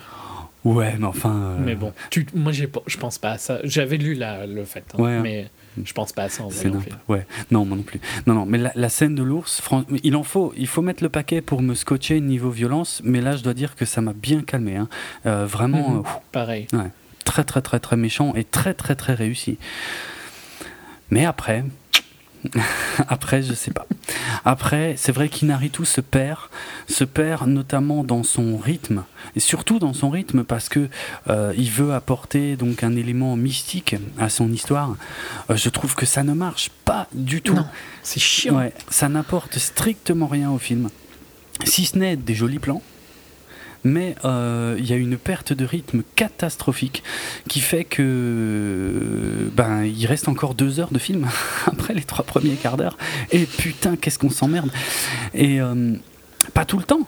Parce que de temps en temps, il y a des sursauts, mais le problème, c'est que j'ai l'impression qu'ils sont de plus en plus espacés, ces sursauts. Et euh, ce qui se passe, c'est que au bout d'un moment, j'ai commencé franchement à perdre de l'intérêt en fait pour, euh, bah, pour l'histoire de vengeance. Quoi. Ah, d- Mhm. pour dire les choses clairement, à un moment, j'en avais plus rien à foutre qui se venge ou qui se venge pas. euh, pff. à un moment. Mais De toute façon, après les, les premières 40, 45 minutes, 50 minutes, on va dire, tu vois, parce que t'es dans le. Les, le high, c'est pas le bon mot, mais t'es dans le high de, de la scène d'ouverture Mhm. euh, qui enchaîne avec la scène de l'ours. Et puis après, il se passe quand même encore un peu des trucs. Ouais, ça va, ça va. Pendant encore quelques temps, tu restes dedans.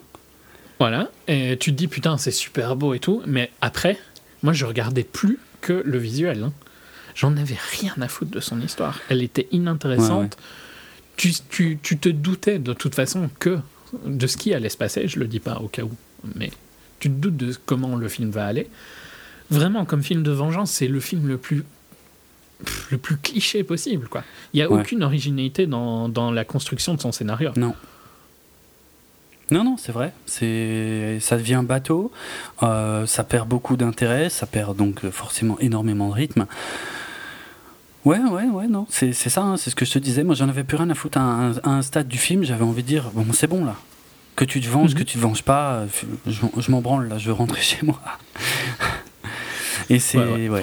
C'est le plus gros ratage du film en fait, c'est effectivement que Inaritu se perd, se perd en cours de route. Euh, il n'arrive pas à maintenir son film euh, suffisamment euh, passionnant et intéressant. Tu peux, je suis sûr que tu peux virer une heure de film quoi. large. Mais ça, c'est typique, euh, typique mec qui est trop obnubilé par lui-même. hein. Ouais. Parce que Ah tu vois, il se dit Ah, euh, regardez-moi comment. euh. Et, et dans un sens, là aussi, Lubeski est à critiquer parce que pareil, tu vois, il lui, il lui donne tous ces plans-là qui sont incroyables Mm. visuellement, Ouais. Euh, mais qui servent à rien. À part être beau. Ouais. Et c'est c'est le feeling que j'avais. C'est moins chiant qu'un truc comme Tree of Life parce que de temps en temps, il y a un petit truc qui revient. Tu vois, quand il rencontre euh, Ikook ou un truc du style. euh, Oui, oui. Avec le bison. Mhm. Ben voilà, il y a quelques moments, tu vois, comme ça qui qui redonnent un peu d'énergie au film, quoi, qui en manque Ouais, cruellement. ouais. Euh, au contraire de Tree of Life où il y, en a, a rien qui redonne de l'énergie. Mais même défaut, quoi, tu vois. Ouais, visuellement, c'est des, c'est des, des œuvres incroyables, mais Mm. elle se regarde trop, quoi. Ouais. C'est pas. D'un point de vue spectateur, c'est pas intéressant. Mm, mm. C'est- au final, hein, c'est un peu comme. C'est, c'est un autre extrême de ce que fait Michael Bay, tu vois. C'est, euh, c'est juste que c'est bien fait. Mais Michael Bay, il- je suis sûr qu'il est fan de ce qu'il fait visuellement. Ah oui, ah oui, oui, oui, ça, ça, aucun doute, oui. Et, euh, enfin, Michael Bay de Transformers. Oui, oui. Euh, voilà. Non, bah, c'est, ça mon problème avec, euh, avec The Revenant. Quoi, Ouais. Bah, c'est un semi-ratage. Euh, moi, je le conseille parce que les trois premiers quarts d'heure sont euh, des moments de bravoure absolument extraordinaires. Mais Mhm. après, euh, après, je sais pas. Je sais pas. Je sais pas où il veut en venir avec son côté mystique, avec ses séquences oniriques, avec euh, la perte de rythme totale du, du, du challenge du film, hein, qui est censé être cette histoire de vengeance. même si les acteurs restent au top jus- ouais, jusqu'au bout. euh, Oui, enfin. bah, Bah, c'est un peu mon problème pareil avec, euh, avec DiCaprio, c'est que tu vois, il, il a des moments au début euh, intéressants et après, c'est, il rampe quoi, oui, littéralement. oui, oui, c'est vrai, c'est vrai. Puis j'ai aussi un, un gros souci. Tu trouves que sa performance est incroyable après, le- après l'ours? Enfin, Oui. un peu après, tu vois, mais Oui, parce qu'il en chie quand même, il faut le faire, quoi. c'est- je vois pas en quoi c'est une bonne performance d'en chier en fait. Si, parce qu'il le, il le rend bien, je veux dire. euh, il le fait bien. C'est pas facile. Si on veut, je trouve pas qu'il le fait. euh, Enfin, ouais, ok, il le fait bien, mais je, je vois rien en fait qui que je trouve hallucinant, quoi. Vraiment. Mm. C'est pas, c'est pas pour euh, troller, quoi, parce que c'est un acteur que, ah, que j'ai dit dans Wolf of Wall Street, hein, il était incroyable, mais vraiment ici, il y a aucune nuance, quoi, dans son rôle. C'est juste euh, de la survie. euh. je trouve pas que tu, je trouve pas que tu ressens je trouve pas vraiment que tu ressens une peur en lui. Euh, Ah, une peur, non Et, et- Bah non, parce et je dis est... pas, hein, ça peut être en, en raccord avec le côté The Revenant, justement. Euh, Ouais, c'est ça. Qu'il est mort, quoi, en fait. Ouais, et qui revient, et, et qu'il est, il est... Juste avec un but et tout ça, ça, mais c'est ça. tu trouves pas ça très très limité comme euh, jeu d'acteur? Parce qu'il montre rien. Non, je dirais pas qu'il montre rien. Non, c'est quand même, quand même balèze ce qu'il fait. Vraiment. Je sais pas, je trouve que tu vois, euh, dans un rôle euh, où t'as l'impression qu'il souffre, t'as l'impression que c'est dur, Tom Hanks dans Castaway, incroyable. Ah ouais, mais ouais, oui, c'est vrai. Mais c'est autre chose, ouais. Et pourtant, je, parie que la production n'était pas immonde, tu vois. Mm. C'est- En fait, c'est c'est ça un peu qui me fait chier avec leur idée. Parce que donc, en gros, il joue pas, il souffre en vrai. Et, et c'est ça qui donne sa performance. Donc, en quoi ça mérite un. Ça mérite d'être particulièrement récompensé tu, tu vois ce que je veux dire? Parce que Je si, crois, mais... si, s'il souffre sans qu'il souffre, s'il montre qu'il souffre sans souffrir pour de vrai, ok, c'est du jeu. Hmm. S'il souffre pour de vrai et qu'il joue son. qui se joue lui-même, c'est pas du jeu, c'est juste euh, un docu. Ah, c'est pas... Ah merde. Je, je, je vais à l'extrême. hein, pour, C'est euh, chiant ce que tu dis parce que dans le documentaire, il y a une interview de DiCaprio où il dit justement euh, qu'il avait l'impression de tourner ce que je dis. un docu. Ouais. Mais il en a vraiment chié, je veux dire, dans la flotte, dans la neige. Ouais, j'en doute pas qu'il a chié. Et c'est pas jouer en chier. Ok. C'est juste euh, ton boulot. Tu vois? Ouais. Non, mais enfin, tu, tu vas voir, euh, tu regardes des diez sketchs, ils en chient, hein, pêcher du crabe. Mhm. Ça a l'air super dur, Mhm, ça a l'air super passionnant. misérable et aussi. tout. Ben, c'est une excellente série. Ouais, je sais en plus. Je te troll parce que je te crois que, que ça doit être très intéressant. Non, enfin, euh, ça, ouais, ça revient au côté souffrir euh, ou jouer, tu vois, c'est différent. Et, et franchement, entre, tu trouves pas, je- euh, tu trouves pas que Tom Hanks est plus impressionnant dans Castaway? Donc seul au monde. Euh, bah, ça fait longtemps que je l'ai pas vu, mais il fait tellement plus de choses, ouais, euh, Tom Hanks. Tout seul, effectivement, oui, oui. Si on compare les deux, oui. Oui, c'est vrai. Mais quand même. Non, en tout cas, c'est pas, c'est quand même pas une mauvaise performance. On est d'accord. Non, mais elle a rien d'impressionnant non plus. Elle, elle, serait oubliable si c'était pas DiCaprio. Hmm. Ouais. Je suis sûr que tu inverses les rôles. Tom Hardy n'aurait pas euh, tout ce buzz euh, sur le fait que qu'il lui mérite un Oscar pour cette performance et tout ça. Hmm. Je sais pas. Ça, ça, au final, hein, cette histoire d'Oscar salit euh, le film parce que. Oui, oui, clairement. Hmm. Voilà. Ça revient, tu vois, alors que je devrais juger le film sur juste le film, bah et c'est difficile de le faire. mais bon, voilà sincèrement, je trouve pas que ce soit ultra impressionnant. Je trouve que c'était probablement dur, mais voilà. Ok. Bravo de l'avoir fait. Hein. Bah ouais. T'as gagné 10 millions pour le faire, c'est cool. Non, mais quand même, quoi. 80 jours, euh, par moins 25 degrés, parfois. Ouais, euh, relis les trucs sur le tournage de Mad Max. Hein. C'était immonde aussi, hein. c'est juste qu'il faisait chaud. Moi, je préfère le froid que le chaud. Ah, pas moi. tu sais, quand la scène était finie, il mettait une veste, euh, une grosse veste et il sentait plus rien. Ouais, ouais, ouais, ça va pas aussi vite. Hein. N'importe quoi. N'importe quoi. Non, mais bon, c'est pas. Euh, enfin, je sais pas. Hein. S'il voulait souffrir, il avait qu'à aller faire une heure de Man vs Wild, un truc de style. Et puis, mais c'est Man vs Wild. Mais oui, mais c'est pas pour ça que c'est du jeu, quoi. Bah si, quand même, il faut le faire sans, sans briser le personnage, sans briser le, le, jeu, justement. Je serais curieux, en fait, de voir un acteur... Euh, un acteur style... Euh, euh, merde, comment on dit les acteurs qui... Tu sais, comme euh, Chialo Ah, un méthode acteur. Un méthode. Hmm. Un, un, vrai acteur méthode, voir comment il aurait approché le film, tu vois. Ah bah il se serait pas lavé pendant six mois, euh, il aurait vécu euh, dehors. Je pense qu'il aurait fait beaucoup plus que ce que DiCaprio a fait. Hein. Ça c'est possible, oui, c'est vrai. Hmm. Et je sais pas, je sais pas, il y a un feeling entre les deux en fait un peu d'ailleurs, entre le côté souffrir, mais franchement j'ai un manque, mais c'est peut-être volontaire hein, de la part de Iñárritu euh, ou du scénariste ou de Léo, n'importe quoi, mais il est trop trop, il a un but et il y a aucune émotion qui passe dans son perso à partir d'un moment, quoi, tu vois. Hmm. Et je trouve que c'est pas réaliste, quoi. Ok. je trouve que la peur, elle, elle existe quand même, même si, tu vois, la, je comprends euh, dans, vers la fin du film et tout ça qu'il y ait plus de peur, mais je trouve que au début il devrait y en avoir, quoi. Et je trouve pas que je trouve pas que tu lis ça sur son visage. Tu vois euh, Putain, euh, franchement, quand ils, essaient d'échapper aux Indiens, surtout dans la scène d'ouverture. Euh, au début. Merde. Au début. Oui.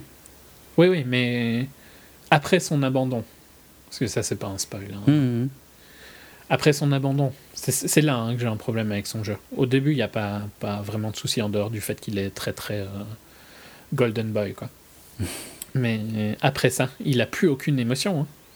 Il a plus que la recherche de la vengeance. C'est vrai que c'est un des gros défauts du film, ça manque énormément d'émotion. Ouais.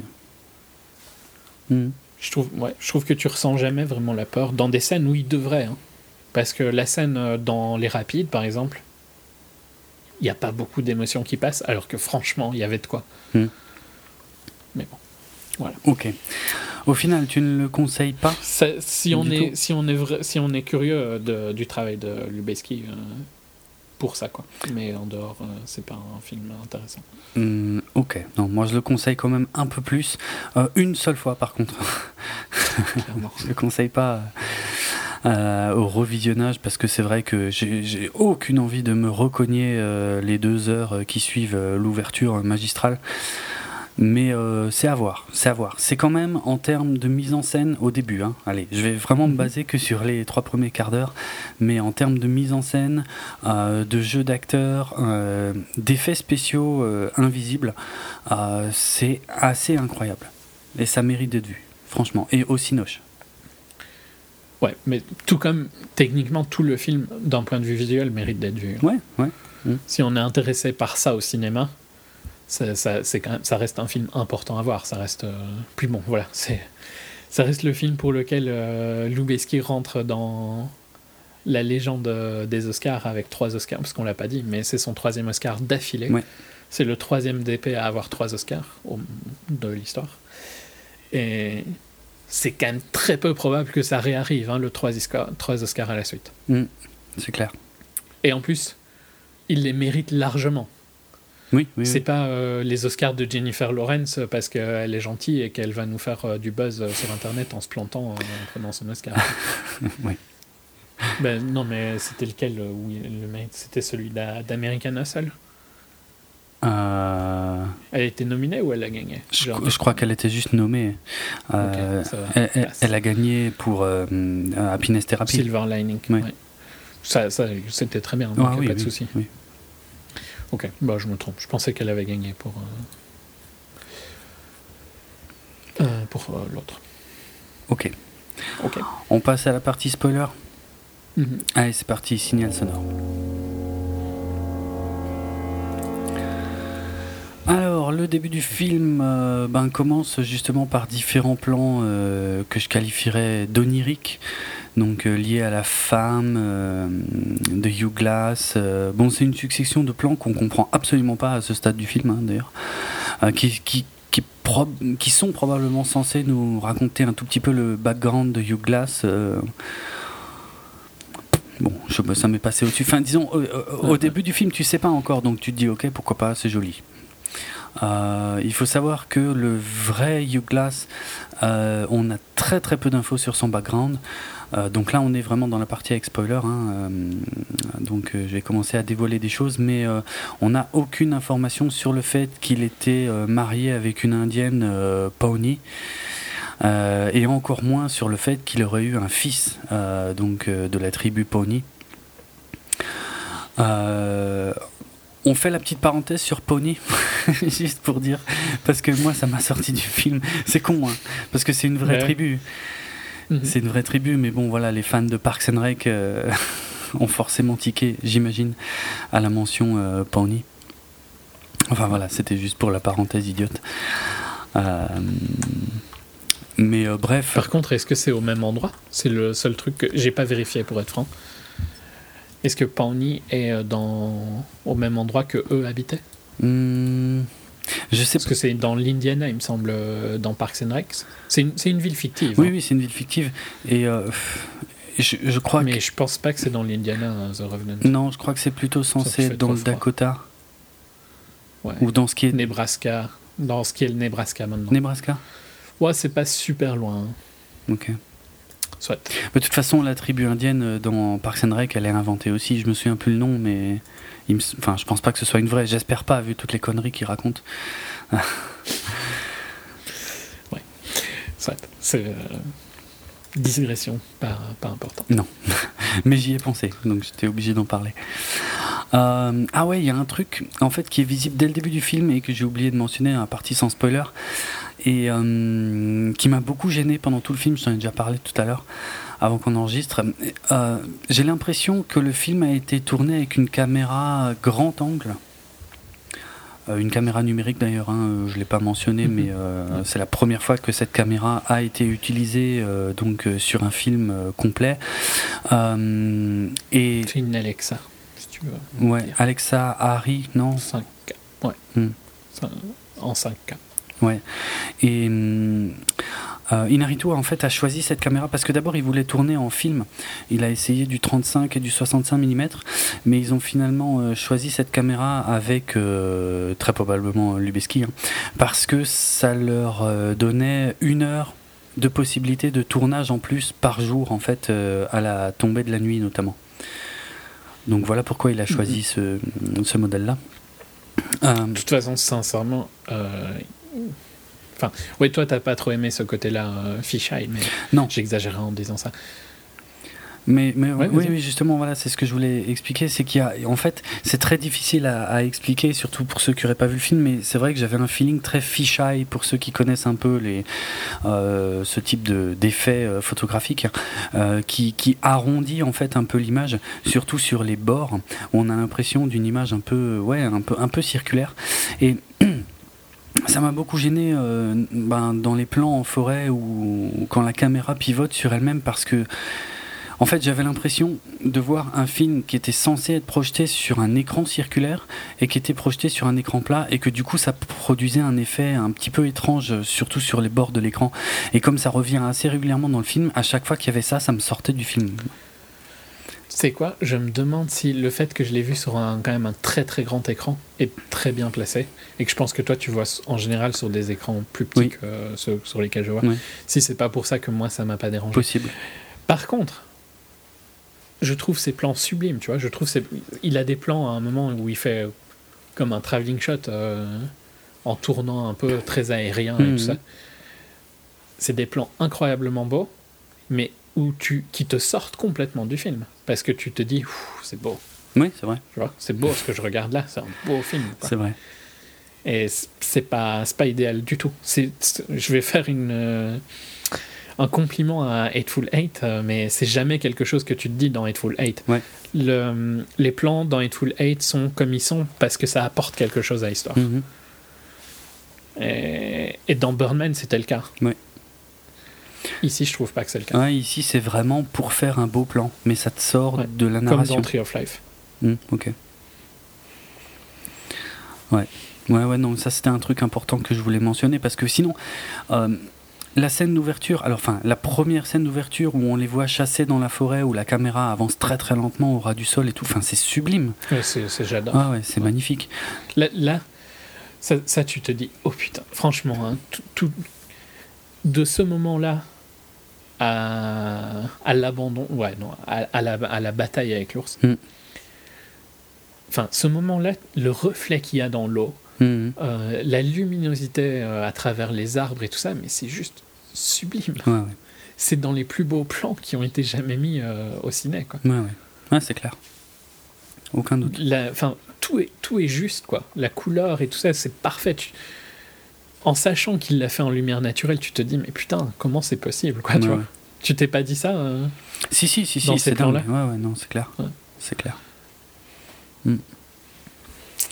Mais bon. Euh, j'ai pas trop eu le temps d'y réfléchir parce qu'il y a la séquence d'ouverture. Enfin, ouais, la grosse séquence. Non, mais en plus, j'aime bien la manière dont ça ouvre. Enfin, tu vois, quand ils chassent, euh, t'as l'impression qu'ils sont. que c'est des gens capables. Ils ont l'air, tu vois, je trouve que c'est une bonne introduction au personnage parce qu'ils ont mhm. l'air de savoir ce qu'ils font et tout ça. Ouais. Eux, en tout cas. ouais. Ouais, tout à fait. C'est moins le cas du reste du camp. Et, euh, et l'attaque est complètement folle, quoi. Euh, et elle est ultra violente. Et ça, tu te prends ça dans la tronche, euh, bah, ouais, c'est tout de suite au début du film. Et putain, alors là, ça va dans tous les sens parce que la caméra, en fait, se promène et, ça court de partout. Il y a des gens qui courent dans tous les sens. Il y a des flèches qui arrivent et elles font flipper ces flèches. C'est super violent, même quand elles se plantent dans les arbres. Euh, le danger est réellement présent. Les acteurs sont en panique. Euh, alors tout ça n'est pas un plan séquence, mais euh, plutôt une succession de, de, pas mal de petits plans séquences qui ont été, qui ont été collés ensemble de manière quasi invisible. Euh. Mais il y a des trucs fous, fous, fous dans toute cette séquence. Franchement, il y, y, a un passage où, par exemple, tu as la caméra qui est statique euh, au milieu des personnages, et puis tu as un Indien qui passe à cheval, et boum, la caméra suit l'Indien à cheval à toute vitesse. Et Je n'ai aucune idée de comment ils ont fait ça, mais c'est complètement taré, quoi. Euh, après, tu as la caméra qui, qui, qui va dans l'eau avec les personnages et qui va sous l'eau et qui après part dans des plans aériens. Tout ça, c'est impossible avec. En, enfin, c'est ouais, c'est impossible en un seul plan, quoi. Et c'est énorme. Mais... C'est incroyable. C'est relativement bien recoupé ensemble, même si tu vois, tu vois plus les coupes que dans un truc comme Birdman. Oui, oui, oui. Tu, mais c'est moins le but. Tu peux savoir où elles sont, ouais, ouais, mais, euh, mais c'est. Non, mais toute cette scène-là, j'ai rien à dire. Il y a une tension incroyable. Euh, elle fonctionne euh, à 300%. Hum, hum. Et euh, mmh. là, là où on, peut avoir une confirmation en fait euh, que bah, que, c'est complètement retouché, c'est qu'à la fin, euh, juste après que les, les trappeurs en fait s'enfuient en bateau, la caméra filme, enfin monte vers la cime des arbres, filme le ciel et redescend. Et là, d'un coup, sans, sans coupure, sans rien, il y a plein d'Indiens dans le camp. Bon, la séquence est un peu bizarre, mais en termes de narration, je parle. Mais parce mmh. qu'honnêtement, moi, j'avais pas compris euh, tout de suite au début que les Indiens cherchaient euh, la fille euh, du chef des, des Arikara, quoi. c'est venu assez tard dans le film. Enfin, non, je crois que c'est venu quand ils vont parler au français, en fait. Euh, ouais. Ça, c'est un peu. Ouais, ouais, non, moi non plus, en fait. C'est un peu foireux. Non, non. euh, Ouais, ouais, non, mais enfin, en fait, c'est parce que tu viens de me le dire, quoi. Hmm. Parce que, ok, j'ai compris qu'elle était. euh, j'ai compris, tu vois, qu'elle faisait. je viens d'apprendre ça sur le film, en fait. Ah bon À ce point? Ouais, non, pas- ben ouais, j'ai pas. Enfin, j'ai pas trouvé que c'était. J'ai juste pensé qu'ils attaquaient, quoi, parce que Bah c'est oui. leur terrain, hein, c'est à eux en même temps. Alors hein, que ils c'est- se défendent contre des envahisseurs. Ouais. Alors que c'est pas du tout le cas en fait. Mais bon, il faut dire que, enfin, après je connais pas hein, les us et coutumes honnêtement, mais les Arikara euh, m'ont un peu surpris dans le film dans le sens où ils sont vraiment très très méchants. Et c'est genre, euh, ils tuent d'abord et ils posent les questions après. Ce qui est un Ouais. petit peu chelou. En Euh, même temps, ça reste quand même des envahisseurs qui leur ont volé leur pays. Je vais pas trop Euh, blâmer Là-dessus, le fait d'être violent. Là-dessus, on est totalement d'accord. Je veux dire, euh, ce qu'ils font aux. Je peux pas dire aux Américains, mais enfin, ce qu'ils font aux, trappeurs, aux immigrants. aux immigrants pour le coup, ouais. euh, euh, est effectivement euh, totalement à la mesure de ce que les futurs Américains euh, leur faisaient. Donc, euh, ça, j'ai pas de souci avec ça. Mais, mais c'est juste que, à ce stade du film, tu comprends pas, quoi. C'est vraiment les méchants. Enfin, au début du film, j'ai eu un petit souci avec ça, tu vois. Je me disais, mais putain, euh, est-ce qu'on est revenu au, au western, au vieux western, où euh, les, les Indiens, ben, c'est d'office les méchants? Heureusement que plus tard, tu comprends qu'ils sont à la recherche de la fille, mais. euh, je sais pas. En fait, je trouve bizarre. pas que ça a un impact, le fait qu'ils recherchent la fille ou pas. Je trouve que. le- Ça en a un tu vois, le, tout à la le- fin. le fait que DiCaprio la sauve, Hmm. c'est ça qui est important. Oui. Mais c'est un peu bizarrement foutu aussi parce que c'est. Enfin, c'est pas. Pourquoi Qu'il la sauve ou- Pas qu'il la sauve, mais. euh, Ça, ça vient quand même un peu comme un cheveu sur la soupe quand il la sauve. Je trouve pas que ça vient comme un cheveu sur la soupe qu'il la sauve. Par contre, c'est quand même chanceux que ce- qu'elle soit là. Et que justement à ce moment-là, il le tue pas. Ben, ouais. C'est ça, c'est. Moi, j'ai un gros c'est problème. ça qui est chanceux, Ouais, tu vois. j'ai un gros problème avec cette séquence, elle me paraît pas du tout logique, mais on y Mais reviendra. celle de la, du sauvetage ou celle ouais, de la fin? Celle du sauvetage, celle du sauvetage. Celle du sauvetage, c'est un coup de chance qu'il arrive à ce timing-là, tu vois. Mais celle de la fin me dérange plus dans le sens où c'est un petit peu euh, le nœud parfaitement, ta- parfaitement euh, serré, quoi, tu vois. Hmm. On, on, re- on remet toute l'histoire. Et regardez, quand on est gentil et qu'on a un bon karma, ben on se fait pas tuer par les Indiens. Ouais. Ce qui, ce qui n'est pas une mauvaise idéologie. hein. Oui, oui, euh, ok. Mais. hum, Ouais. C'est juste un peu trop euh, propre. Ouais, un peu trop hollywoodien, je trouve quand même. Ah, pff, Hmm, Mais c'est un gros problème du film. Ouais, ouais, le côté manichéen et le côté hollywoodien pas, va pas du tout avec l'époque. Ouais, on est d'accord. Je trouve que tu vois, un, un moment qui fonctionne très très bien, c'est par exemple quand, et je ne sais plus son nom, mais le jeune acteur de Maze Runner Oui. Euh, donne à manger à la fille et euh, qui est, qui- quand il passe dans le village qui a été brûlé. Ah oui. Ça, c'est un moment fort, tu vois. Ça, c'est un moment réaliste, je le crois. Oui. Parce qu'il a été construit comme un perso gentil. exact. Euh, et ça fonctionne très bien. Le moment avec le bison fonctionne super bien aussi. Mais voilà. Parce que c'est pas des moments purement hollywoodiens, c'est des rencontres. C'est des rencontres qui peuvent arriver, quoi. C'est tout. Mhm. Mais ça, le problème, c'est que, euh, au final, ce sont des séquences qui, plus tard, n'apportent rien. Tu les couperais du film, il manquerait rien?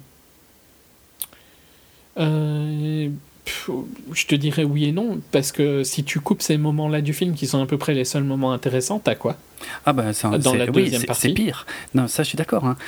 Ce serait pire. Mais je parle en- juste en termes de narration pure. Tu enlèves ça, il manque pas grand-chose à l'histoire. Non, parce, mais parce qu'il veut raconter absolument une vengeance. Alors qu'il raconterait une survie, ce serait des éléments de la survie. Exact. Ouais, je suis d'accord. Je suis d'accord. Est-ce que ce, ce n'est pas le rôle d'un réalisateur de gérer un peu ça? Si, si. Tout comme c'est pas le rôle du réalisateur de gérer un budget? Ah oui, si, aussi, oui. Clairement. Bon, après, Pas pu m'empêcher, désolé. ce, ce, ce serait pas le premier réalisateur qui dépasse son budget. Euh, avoir budget, je sais. ouais. Mais pour ici, c'est quand même exagéré. Oui, je suis d'accord. Euh, un peu plus tard, donc, il quitte les bateaux, il quitte la rivière euh, sur un conseil de, de glace.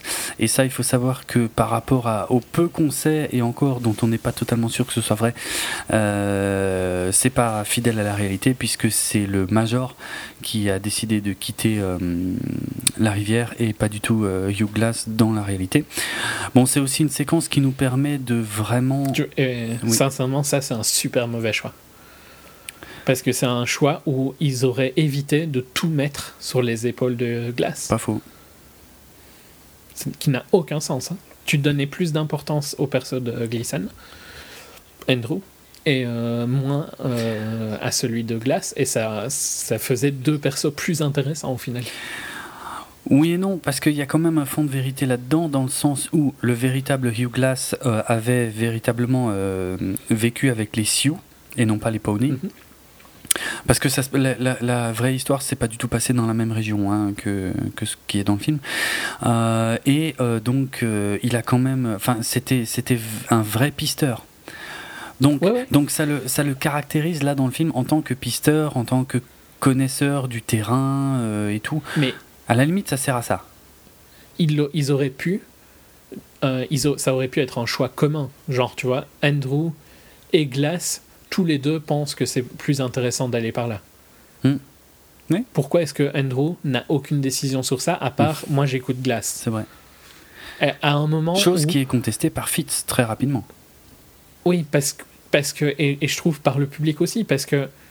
En dehors du fait que c'est Leonardo DiCaprio et que donc c'est l'acteur principal du film, tu trouves que. Tu trouves vraiment qu'on doit l'écouter lui plutôt que Fitz? Ben, il, il me semble. Il a montré, est-ce qu'il a montré excessivement, euh, vraiment plus de capacité à ce moment-là du film De capacité, non, mais je crois qu'ils disent qu'il connaît. euh, Qu'il- Que c'est lui le guide. oui, c'est lui le guide, il connaît la région et il connaît les natifs. Mais ça aurait. Ça l'aurait rendu moins manichéen d'avoir le support d'Andrew qui aurait regardé ses cartes avant. Et ce qui apparemment est la vérité. Mhm, oui. C'est vrai. Mais ça aide à le caractériser dans le film en tant que. euh, euh, en tant qu'ayant des bonnes chances de survivre dans cette région. Ok, ok, mais euh, ça aurait pu. euh, ils- on- ok, ça c'est dans le sens où si on part sur l'idée que ça aurait dû être la décision d'Andrew et pas celle de Glass, Ouais. mais ça aurait pu être la décision des deux. Ouais, ouais, c'est vrai. C'est vrai. Tu vois, Andrew, je trouve, à ce moment-là, n'est pas justement n'est pas assez militaire en fait. Ouais, ouais, à ce moment-là, c'est vrai. C'est vrai parce que, et, et- et ça se ressent euh, tout de suite euh, dans l'enchaînement, puisque on a tout ce monologue de Fitzgerald euh, qui en met plein la tronche au fils de Glace et à Glace. Et dans le fond, on entend Andrew qui, qui gueule Fitzgerald, Fitzgerald, Fitzgerald, tais-toi, tais-toi, tais-toi, mais qui n'intervient jamais finalement. Ça, c'est vrai que ça l'affaiblit pas mal. Euh, bien que j'ai beaucoup aimé le moment où il va vraiment euh, chauffer euh, glace euh, pendant qu'il est en train de nettoyer son fusil. Et je me souviens plus du dialogue exact, mais c'est un truc dans le genre Qu'est-ce que tu fous là? Et, et il, il lui répond Glace lui répond un truc du genre Mais je, je suis à ma place et je suis du bon côté du fusil. J'ai bien aimé ce truc. Ouais, non, c'est. ben, les- Là, l'interaction entre les deux est très bonne Ouais, en tous ouais. cas. C'est pas. C'est c'est justement parce qu'il n'y a plus d'interaction après que le, le perso de Léo est très chiant. Hmm. pas faux. Le truc. Et je trouve que sa relation avec Hawk est pas intéressante. hein. Ben, elle- elle est surprenante au début parce qu'effectivement, il est très très dur avec son fils. Euh, il ne le laisse pas euh, se défendre, il ne le laisse pas parler. Euh, bon, il lui explique que de toute façon, ils n'auront jamais de considération pour lui. Mais c'est vrai que tout ça, ça sort un peu de nulle part. Ils expliquent jamais vraiment pourquoi. euh, je sais pas. Ouais. Bref, euh, la, la séquence suivante, euh, la grosse séquence suivante, ben, c'est la séquence de l'ours. Je m'y attendais pas aussitôt, pour être franc. Ouais, euh... oui, oui, c'est pas faux, ouais, c'est vrai. c'est vrai que ça, ça arrive assez tôt. Et enfin, il se passe que deux trois trucs entre temps, mais c'est pas des, il marche quoi, hein, en gros. Oui, oui, mais dans le film, ça arrive quand même après un quart d'heure, Mm. 20 minutes. Ouais, ouais, ouais. Et euh, bon, bah ça, on en a déjà un peu parlé, mais la séquence est incroyable, quoi. Elle m'a, euh, elle m'a retourné. euh, Enfin, ouais, non, je, je pensais, je savais qu'elle existait la séquence, je savais qu'elle Mhm. était violente, et pourtant euh, j'ai pris Je m'y attendais pas à ce point. une baffe. Ouais, non, c'est Ouais. très très impressionnant. Les, les- ce qui se prend, Mhm. et enfin, tu te demandes déjà comment il survit. Ça, ça, tu vois, Oui. c'est un point positif et négatif en fait, je trouve, parce que c'est presque too much. Euh, et il y a un truc d'ailleurs que j'aime pas du tout plus tard qui revient, c'est quand il boit de l'eau. Euh, Hmm. mais en- Il boit de l'eau et ça sort par sa gorge, quoi. en. Ah oui, oui, oui, oui. Et euh, j'aime pas du tout cette séquence-là. Ah bon? Pour, pour deux raisons, tu vois. Je trouve que déjà, je trouve que c'est vachement dégueu. Oui, mais en même temps. Et de deux, je trouve que c'est trop. regardez l'effet de ouf qu'on a fait, tu vois. Tu vois bien qu'il est dans un état complètement Mhm. Incroyablement mauvais, quoi. Euh, Bon, c'est- pas con d'y avoir pensé après, ouais. ouais. c'est un peu, un peu, un peu ouh, tu vois. Euh, non, mais bon, passons. Euh, Ah. Ça- Mais ouais, c'est c'est violent à mort, quoi, le combat. Ouais. Avec l'ours. Ouais, ouais. Et euh, à tel point que je me suis quand même posé la question hein, est-ce qu'ils ont vraiment fait ça avec un vrai ours ou pas quoi? Et, euh, et tu sais qu'il y a très très peu d'infos finalement euh, là-dessus. Hein. Ben oui, qu'ils veulent que tu penses qu'ils l'ont fait avec un Ben, vrai c'est ours. ça, clairement, parce que la- seule confirmation que j'ai vraiment trouvée, en fait, c'est une, euh, une, une interview de Jack Fisk, donc, qui est le, le production designer, donc, pff, je sais pas trop comment on dit ça en français, mais euh, Bah, c'est les décors, le décor, hein, production ouais, voilà. design, mais bon. décorateur. C'est au sens large. Ouais, c'est clair. Parce que c'est lui qui choisit. euh, euh, et je vais re- redire un truc sur Hateful Eight, mais tu vois la guitare qu'ils explosent, que les gens sont très très fâchés parce que c'est une guitare euh, Euh, qui valait énormément. Oui, ça- oui, ils ont raison d'être fâchés. Hein. Ça, j'étais pas au courant quand on a fait le podcast, Oui, mais euh, c'était une guitare Je me doute. Martin de collection qu'ils ont sorti du, du donc Martin pour les connaisseurs c'est une des plus grandes marques si ce n'est la plus grande marque de, de guitare sèche au monde et qu'ils ont sorti du musée Martin et effectivement quand ils ont tourné la scène Kurt Ils ont oublié de la remplacer. voilà ils ont oublié de la changer et, et Kurt Russell a explosé une vraie guitare inestimable Euh, c'est le boulot du production designer qui n'était Oui. pas le même que celui qui, qui, c'était une femme avant qu'il utilisait Tarantino. Mhm. Euh, et c'est pas la même apparemment pour ce, pour ce film-ci. Mais voilà, c'est pour dire aux gens jusqu'où ça va quoi, le, Ouais. le rôle du production Tout designer. à fait. Euh, donc ouais, euh, en fait, euh, là, donc c'est lui dans son interview à Business Insider hein, qui a confirmé que il n'y a pas un seul véritable ours qui ait été présent sur le tournage. Ils ont, En même temps, tu t'en doutes bien au niveau assurance, quoi. hein, c'est complètement ingérable. oui, ça c'est pas faux. Euh, Mais j'avoue que tu, tu peux avoir un doute parce que tu te dis putain, c'est tellement bien fait. Ouais, mais c'est ça, c'est ça. C'est pour ça que je trouve que les effets spéciaux sont incroyables, quoi. Parce que je- si je me suis posé la question, c'est que c'est quand même super réussi, quoi. C'est très très impressionnant.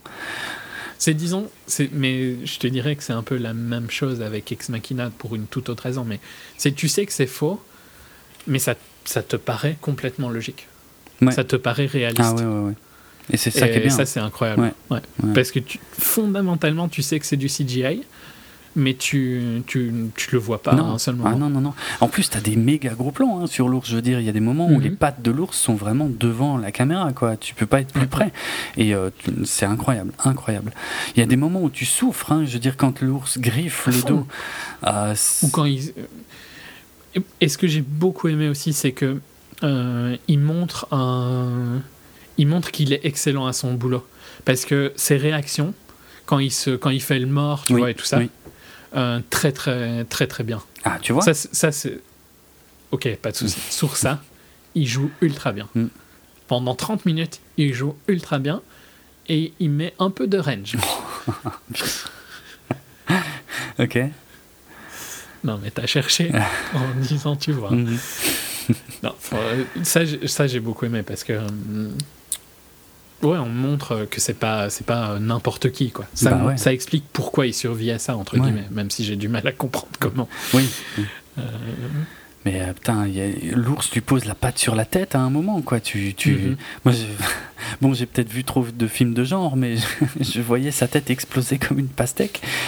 Euh, Non, c'est une séquence qui est, qui est ouf. Et, et, euh, c'est pas un plan séquence, c'est, ça doit être deux ou maximum trois plans, mais c'est dingue, c'est dingue, parce que même euh, la longueur des plans est ouf par rapport à ce que Leonardo doit jouer, quoi.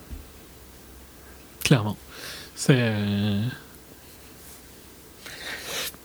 Je sais pas, tout ce qui se prend et tout ça, tu vois. Mm. L'évolution de la scène, le moment où il arrive à survivre et à même à, à gagner, entre guillemets, hein, parce que. Ouais. Euh, ouais, t'y crois aussi. Et Ouais, ça, ouais. c'est aussi euh, super fort parce que euh, tu comprends comment il arrive à y survivre et il arrive à tuer l'ours. Mm. Parce que c'est très bien construit la manière dont ça évolue Ouais. le combat. Euh, mais c'est super dur. Ah oui, oui, c'est hardcore. hein. Et alors, là, juste pour, euh, avant que j'oublie, la façon dont ça a été fait, en fait, ça a été fait avec des câbles.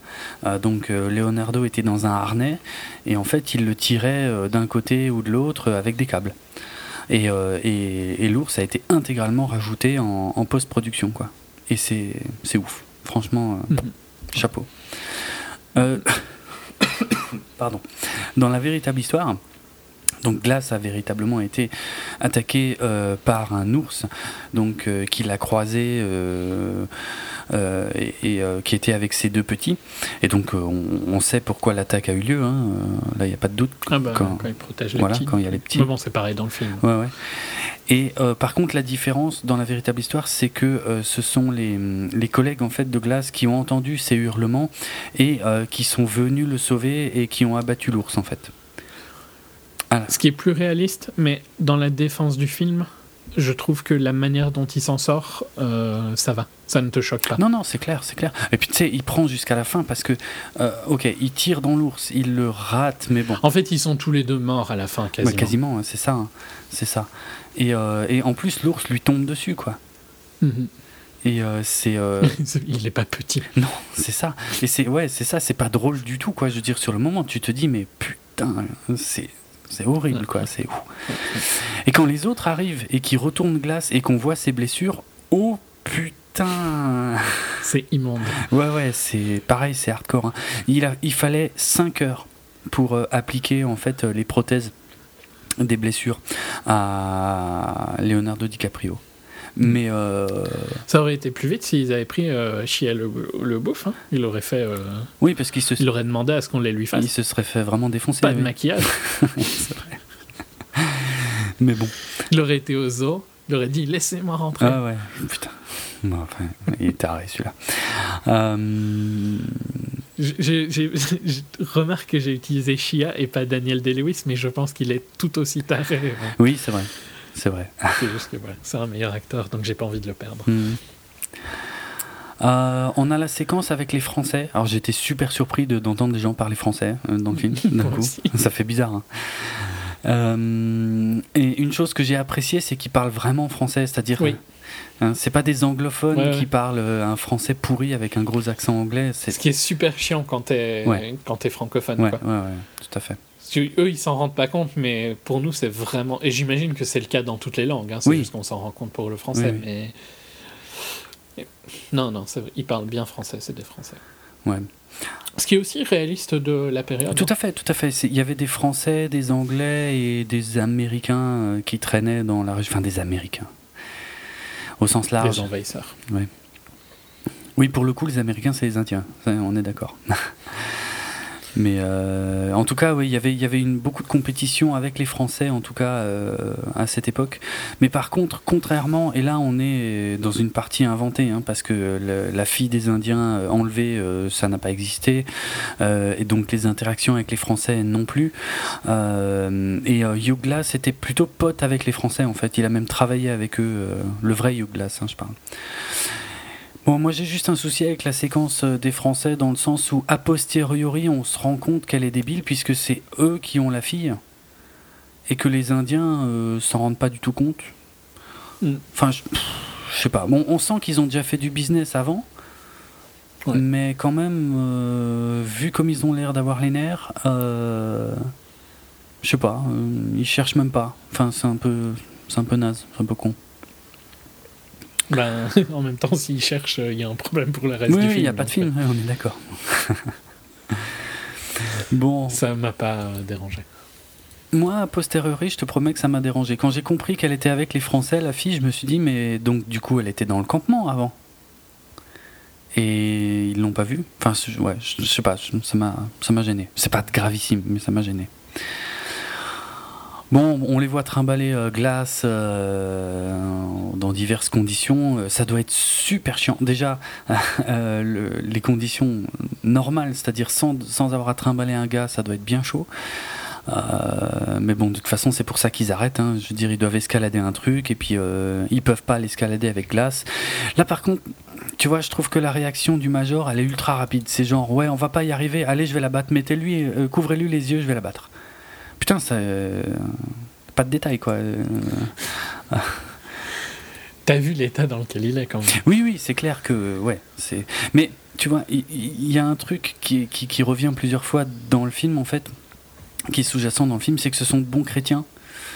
Euh, et du coup, je trouve que le moment où il veut la battre, même si au final il la bat pas, justement parce que euh, c'est un bon chrétien. Alors, c'est des bons chrétiens assez spéciaux. Hein. on est d'accord. Mais bref. Euh, je sais pas, ça m'a gêné. J'ai trouvé que c'était trop rapide en fait. Tu vois, genre il y réfléchit même pas. C'est genre, euh, ouais, bon, ça va pas le faire. Euh, c'est bon, on va s'en débarrasser.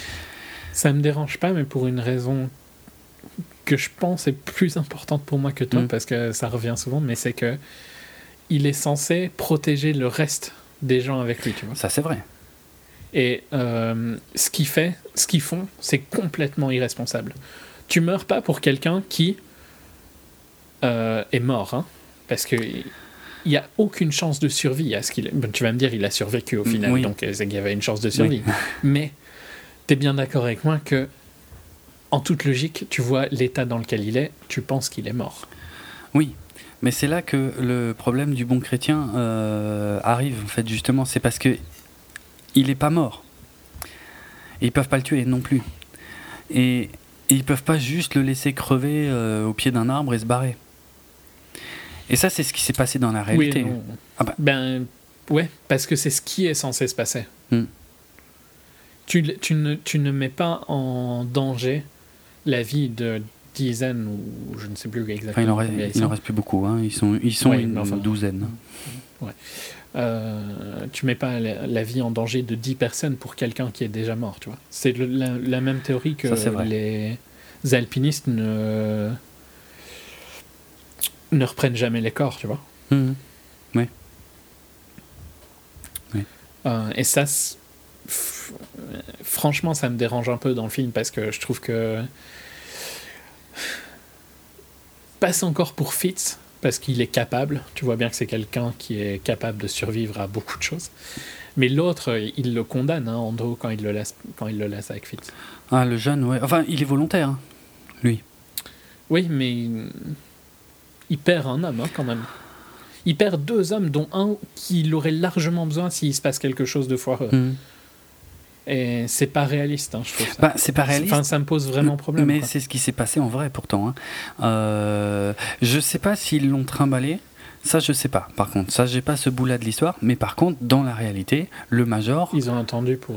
Bah, le major a effectivement. Euh, oui, enfin, laissé deux personnes. Deux personnes, voilà, laissé deux personnes avec Hugh Glass en attendant qu'il meure euh, pour pouvoir lui offrir un enterrement chrétien digne de ce nom. Euh, et donc, le tout étant assorti d'une prime pour les deux hommes qui restaient en arrière. Donc, ça, c'est la vraie histoire, ça, c'est sûr. Hmm. Ouais, ok. Je sais pas, ça me paraît. Enfin, ouais, ok. Un peu trop romancé, tu vois. Un peu trop Hollywood, mais bon. Mhm. Et pourtant, c'est une des rares parties euh, vraies. qui est vraie. Ce qui est surprenant dans le film, c'est que Fitz, qui a déjà été clairement euh, établi comme un salaud, euh, reste. Et, on, sent que le Major est un peu réticent, mais bon, il lui fait promettre et puis, puis ils y vont, quoi. Hmm. Ça, à la limite, c'est un peu bizarre en termes d'équilibre. Là, ça se fait partie des choses qui vont peut-être un tout petit peu vite. Mais sinon, euh, non, sinon c'est vrai. c'est vraiment arrivé. Bon, c'est là que le film commence à ralentir un tout petit peu. Pas encore totalement, mais un tout petit peu. Euh, puisque euh, je passe hein, sur les différentes visions, scènes oniriques et compagnie pendant que, que Glace est dans le, est dans le coltard. Mais en gros, euh, Fitz, euh, ça va vite le saouler. Et puis il se dit, écoute, euh, hein, finalement, on sait que tu vas y passer, autant gagner un peu de temps. qui est pas très chrétien pour le coup. Oui, mais bon, lui n'est pas très chrétien. Ben, bizarrement, euh, si, mais oui, enfin, à sa manière, ouais, clairement.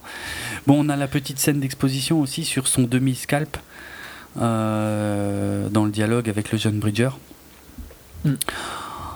Bon, qui explique à quel point euh, effectivement Fitz est, euh, est, très remonté contre les, contre les Indiens. euh, et c'est pour ça qu'il a aucune considération pour le fils de, de Glass, notamment. Mais bon, ce qui ça c'est totalement réaliste. hein. Je veux dire, pour l'époque, euh, c'était, euh, enfin pour beaucoup de, trappeurs, les, Indiens c'était des sous-hommes. Je veux dire, tu, tu vois qu'il a pas beaucoup de remords justement de l'avoir, euh, de l'avoir tué, puisque c'est ce qui va arriver. hein. Euh, y a, ah si, il y a, quand même la scène du clignement des yeux que je veux mentionner parce que. Est-ce que est-ce qu'on a tous fait la même chose? C'est-à-dire à partir du moment où il lui dit cligne des yeux, euh, si t'es d'accord. Évidemment, il cligne pas des yeux. Euh, je sais pas. Moi, j'ai essayé de me retenir de cligner des yeux. Du Oh, coup, c'est impossible. c'est impossible. Franchement, c'est super dur hein, pendant aussi longtemps. Tu, tu- tu veux que je dise quelque chose qui. euh, euh, je, je- je vais un peu. euh, c'est un peu la honte. Je ne sais pas si je dois prendre ça comme la honte, mais. Dans une posture au yoga, une des 26 postures qu'on fait dans, dans la version de yoga que je fais, Mhm. qui s'appelle Savasana, c'est de la. C'est une relaxation entre les postures debout et les postures assises, Mhm. en fait. Et t'es censé pas cligner des yeux. Ah ouais? Parce que tu es censé vraiment. Euh, tu es allongé sur le dos, tu fixes un point et tu es censé plus, rien, plus bouger, tu vois, juste ton, ton estomac parce que tu respires. Hmm. Et c'est super dur quoi, Tu de pas cligner des yeux pendant. Celle-là dure deux minutes et puis après elle dure 20 secondes. Pendant les 20 secondes, si tu fais un effort, tu y arrives. Hmm. Mais les deux minutes, c'est impossible. Ouais, c'est chaud. Et pourtant, je suis, je suis concentré à essayer de le faire hein, à ce moment-là, tu vois. Mais, ouais. Donc, euh, ouais, j'ai essayé aussi, mais ça ne, ça ne Ah, c'est trop dur. hein, Franchement. Mais j'adore par contre la logique de Fitz, quoi, parce que c'est parfait. C'est parfait, tu Bah, vois. Forcément qu'il va cligner Bah oui.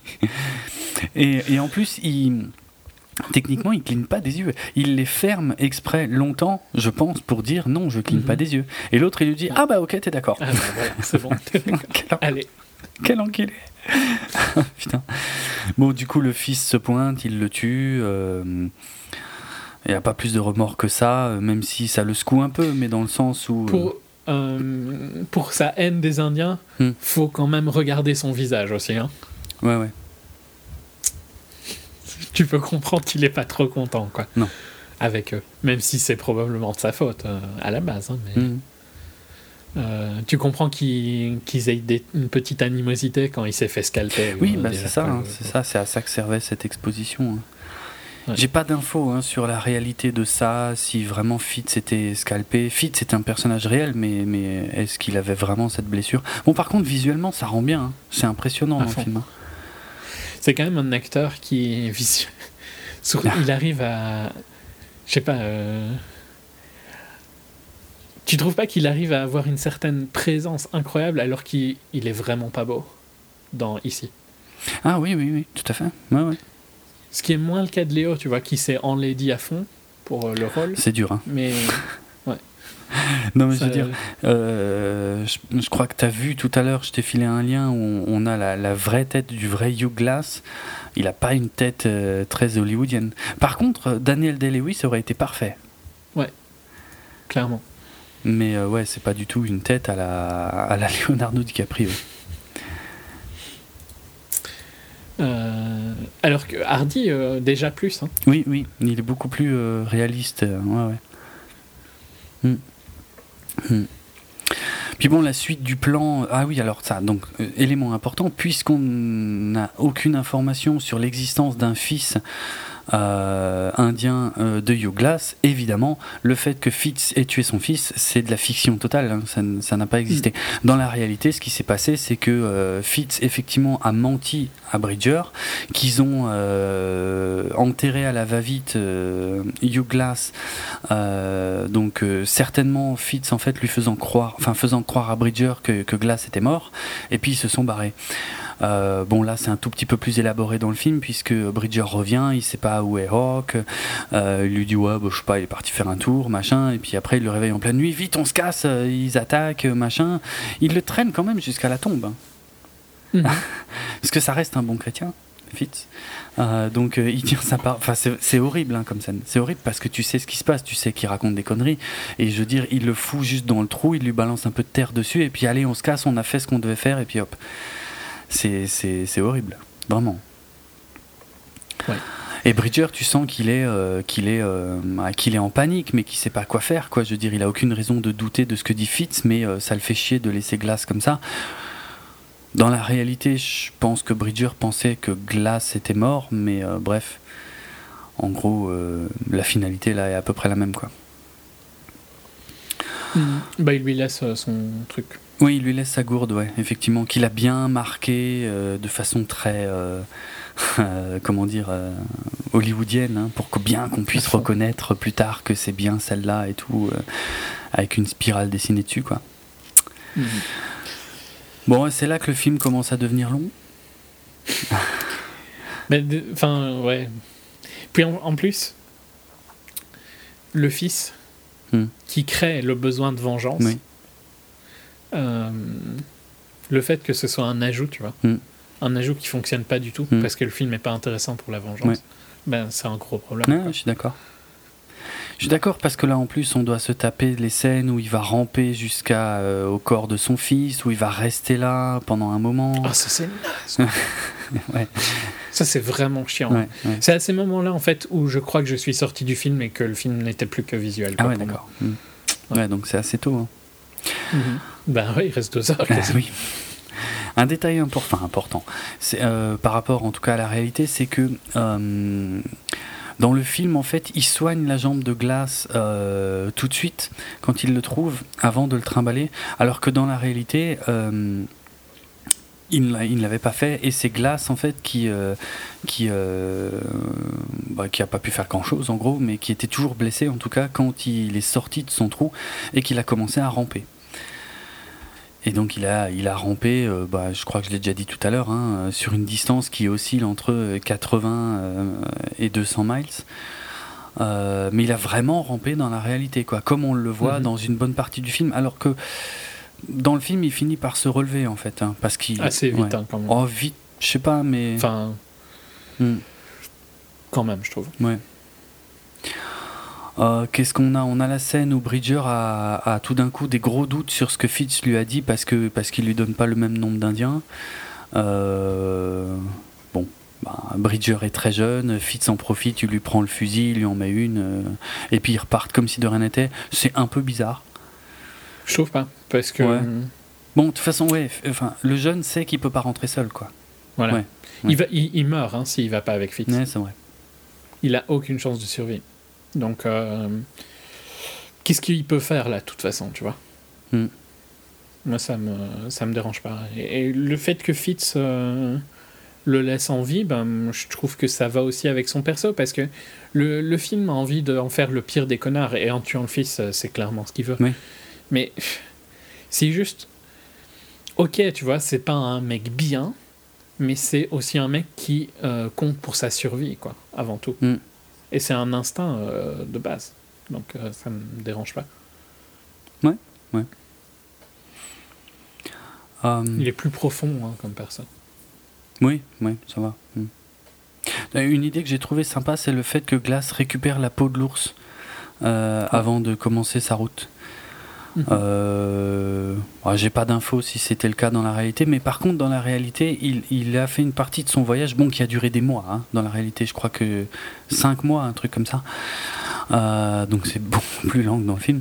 Mais hum, il a rencontré des Indiens euh, qui l'ont aidé. Euh, alors c'est une scène qui est pas du tout dans le film, hein, ça n'a rien à voir avec ce qu'on voit dans le film, mais il a rencontré des Indiens qui l'ont aidé et qui lui ont filé une peau d'ours. Apparemment. De ce qu'on en sait. Ça fonctionne bien, ça, de toute façon. Ouais, c'est pas mal. C'est pas mal. Euh, J'aime bien aussi, je crois que je crois que c'est quand il se réveille la première fois, mais il mange euh, de la moelle. euh, oui, oui.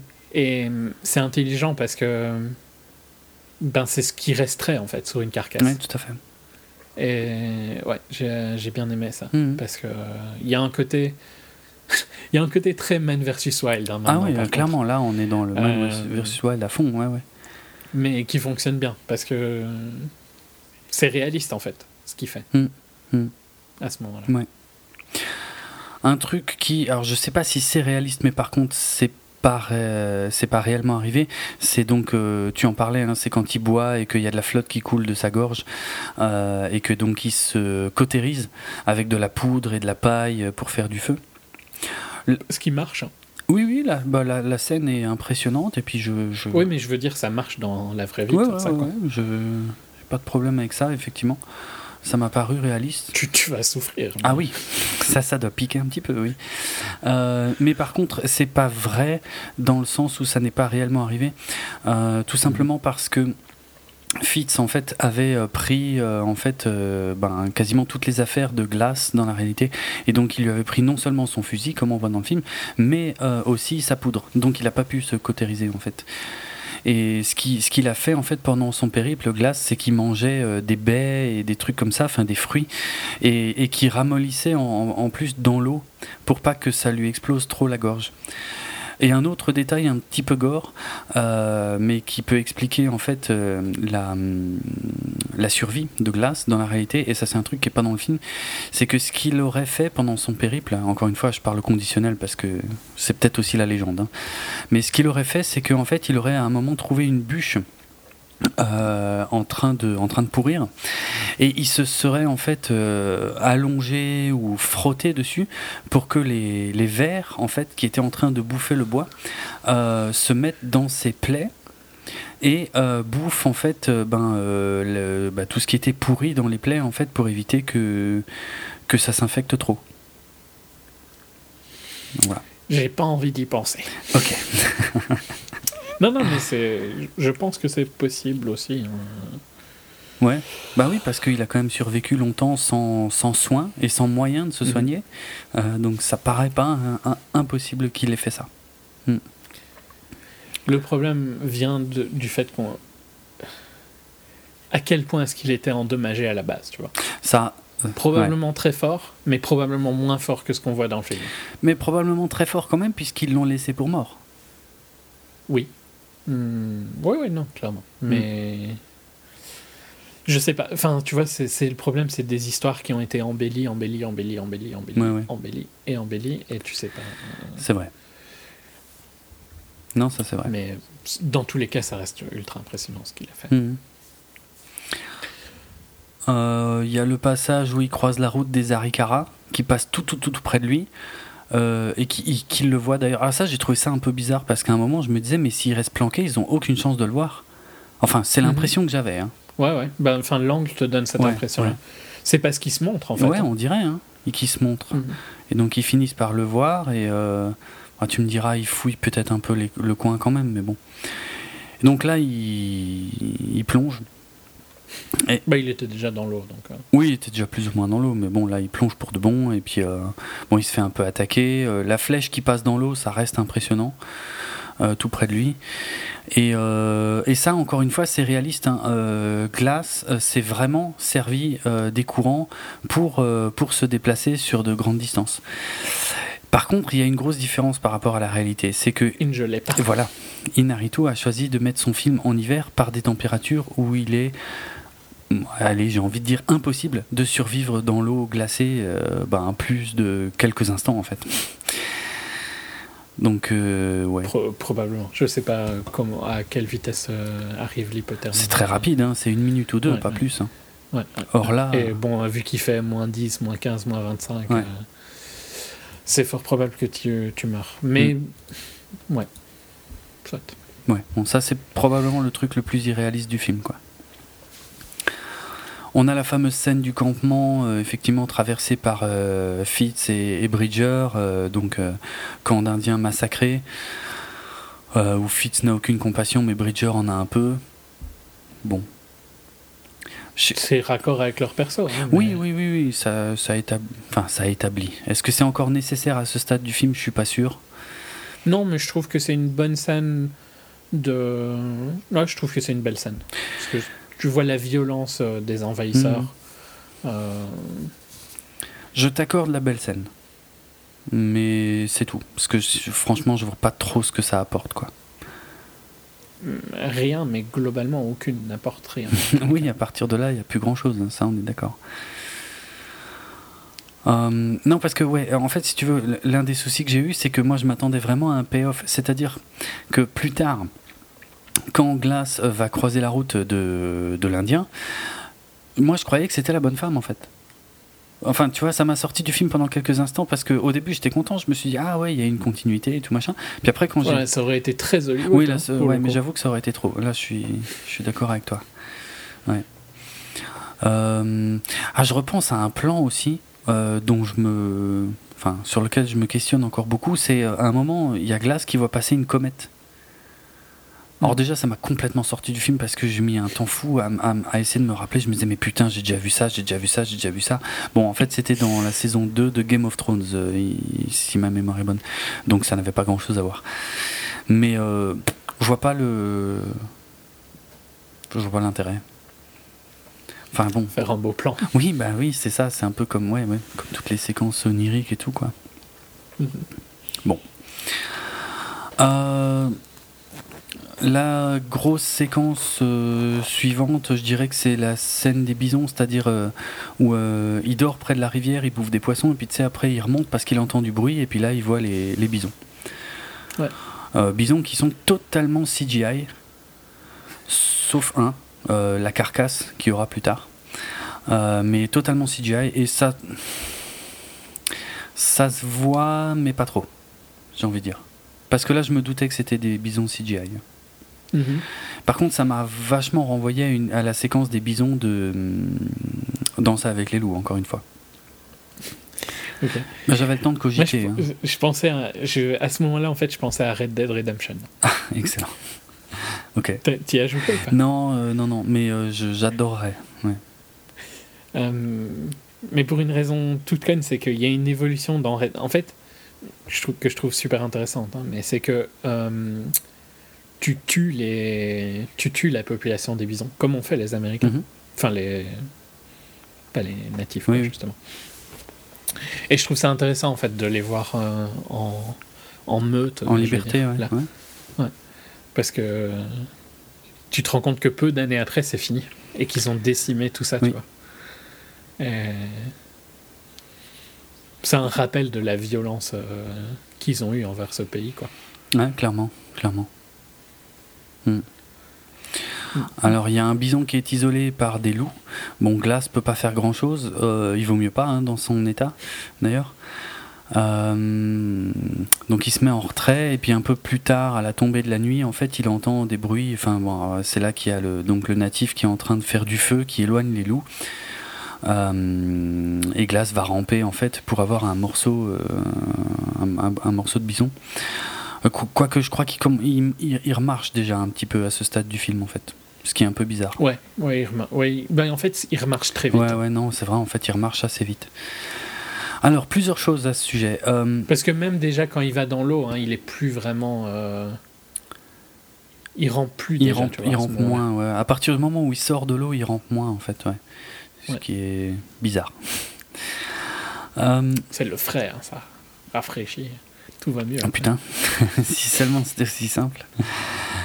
Euh, Bah, essaye. Bah, à, moins, à moins que ce soit des torrents de Bacta comme dans Star Wars, parce que le Bacta ça a la même apparence que l'eau, et ça soigne super bien. Bah, c'est pas impossible. Bah, ouais. Bref. Euh, ouais, alors plusieurs choses à ce sujet en fait, parce que ça ressemble à une scène en fait qui est réellement arrivée, enfin qui serait réellement arrivée à, Hugh Glass. Euh, effectivement, il, euh, il aurait euh, trouvé des loups qui avaient isolé un bison. Et en fait, dans la réalité, ce qui s'est passé, c'est qu'il était tout seul, hein, il a absolument pas rencontré de natifs.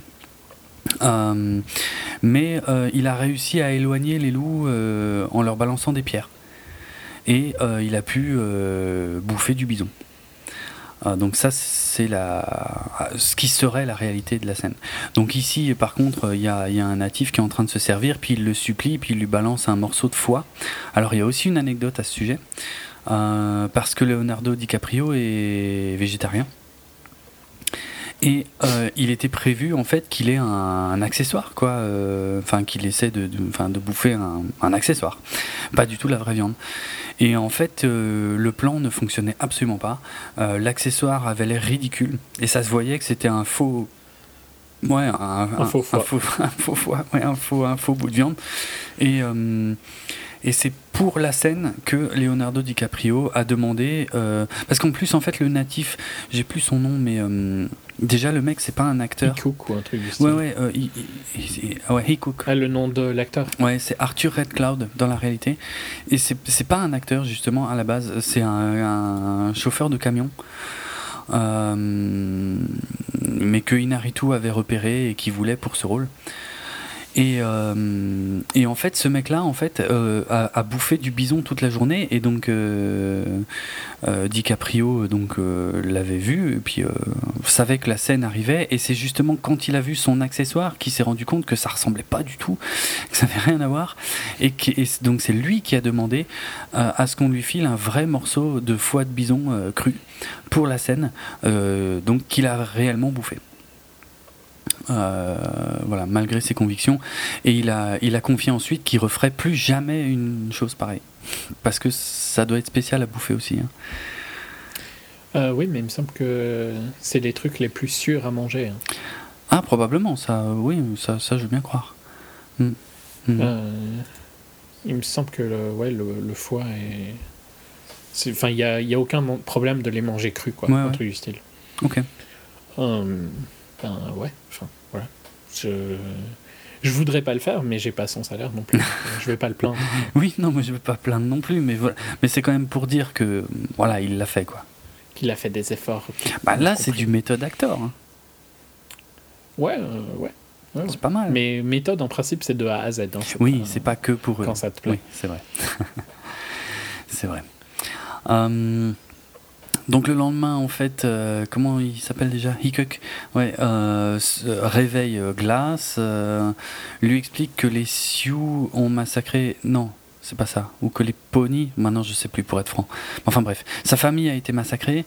euh, et là, il lui, il lui sort quand même la réplique euh, la revanche, enfin la vengeance est dans les, dans les mains du créateur. Et il décide d'emmener euh, Glace avec lui. Donc tout ça, c'est de l'invention pure. hein, euh, ça n'est pas du tout arrivé. Euh, Ça permet de speeder tous les voyages parce que voilà, maintenant ils sont à cheval. Donc euh, ça avance un peu. quoi. Ouais, ça avance. Mais tu vois, euh, bizarrement, ça, ça apporte. Ah ouais, non, ça stagne au niveau euh, film histoire. Bah hein, oui. mais- Et puis ça n'apporte aucun dialogue alors qu'ils parlent la même langue. Si encore ils se comprenaient pas, je dis pas, mais ils parlent pas.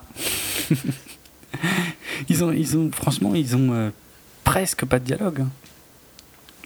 Mhm. Ça, c'est un peu bizarre, quoi.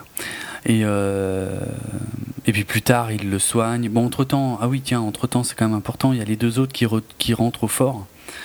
Euh, Ouais. Fitz qui accepte sa récompense sans le moindre problème. Bridger, lui, par contre, même si le major insiste pour lui donner, euh, il en veut pas. Et euh, je trouve que la scène est bien, en fait. Avec le, le regard de Bridger vend super bien la scène, quoi. Parce que il, il, il, écoute, il dit pas un mot, il me semble, et euh, son regard passe de Fitz au Major, et il les écoute parler, et enfin, tu sens qu'il est, qu'il est complètement secoué, quoi, parce qu'il a compris, il sait ce qu'ils ont fait. mais- Je suis d'accord avec toi, mais il y a un truc que je trouve excessivement mauvais, c'est que euh, il fait du bruit comme pas possible quand il va ouvrir le coffre et tout ça. Instantanément, tu sais que ce coffre-là, il est dévalisé dans 30 minutes. Ah, franchement, ça m'a absolument pas traversé l'esprit. Ah putain, moi je, je me suis dit, ok. Tu vois le regard de Fitz hein, et tu dis, ok. Ouais, c'est vrai. C'est vrai. Mais je j'étais pas dans l'état d'esprit d'un film de ce genre, si tu veux, donc je j'avais vraiment pas du tout pensé à ça, quoi. C'est trop flag en fait. Tu vois, c'est très long et c'est très. Hmm. Ça met longtemps en fait pour ça. Ouais. Si tu le revois, tu, tu verras. Ah, j'en ai pas l'intention. Pour être très, euh, très franc. Hum, bon, il traverse. euh, on revient sur les deux. euh, Glace tombe du cheval, il y a un blizzard et, et en fait lui, lui construit un abri et surtout le soigne. Sympa hein, quand même. Ben oui, oui, c'est super sympa. Bon, ça sort un peu de nulle part. Parce que pourquoi il l'a pas Il soigné tue. Il tue le cheval, non, à ce moment-là? Non, le cheval, c'est après. Ouais, ouais, le cheval, Ouais. c'est après. ouais.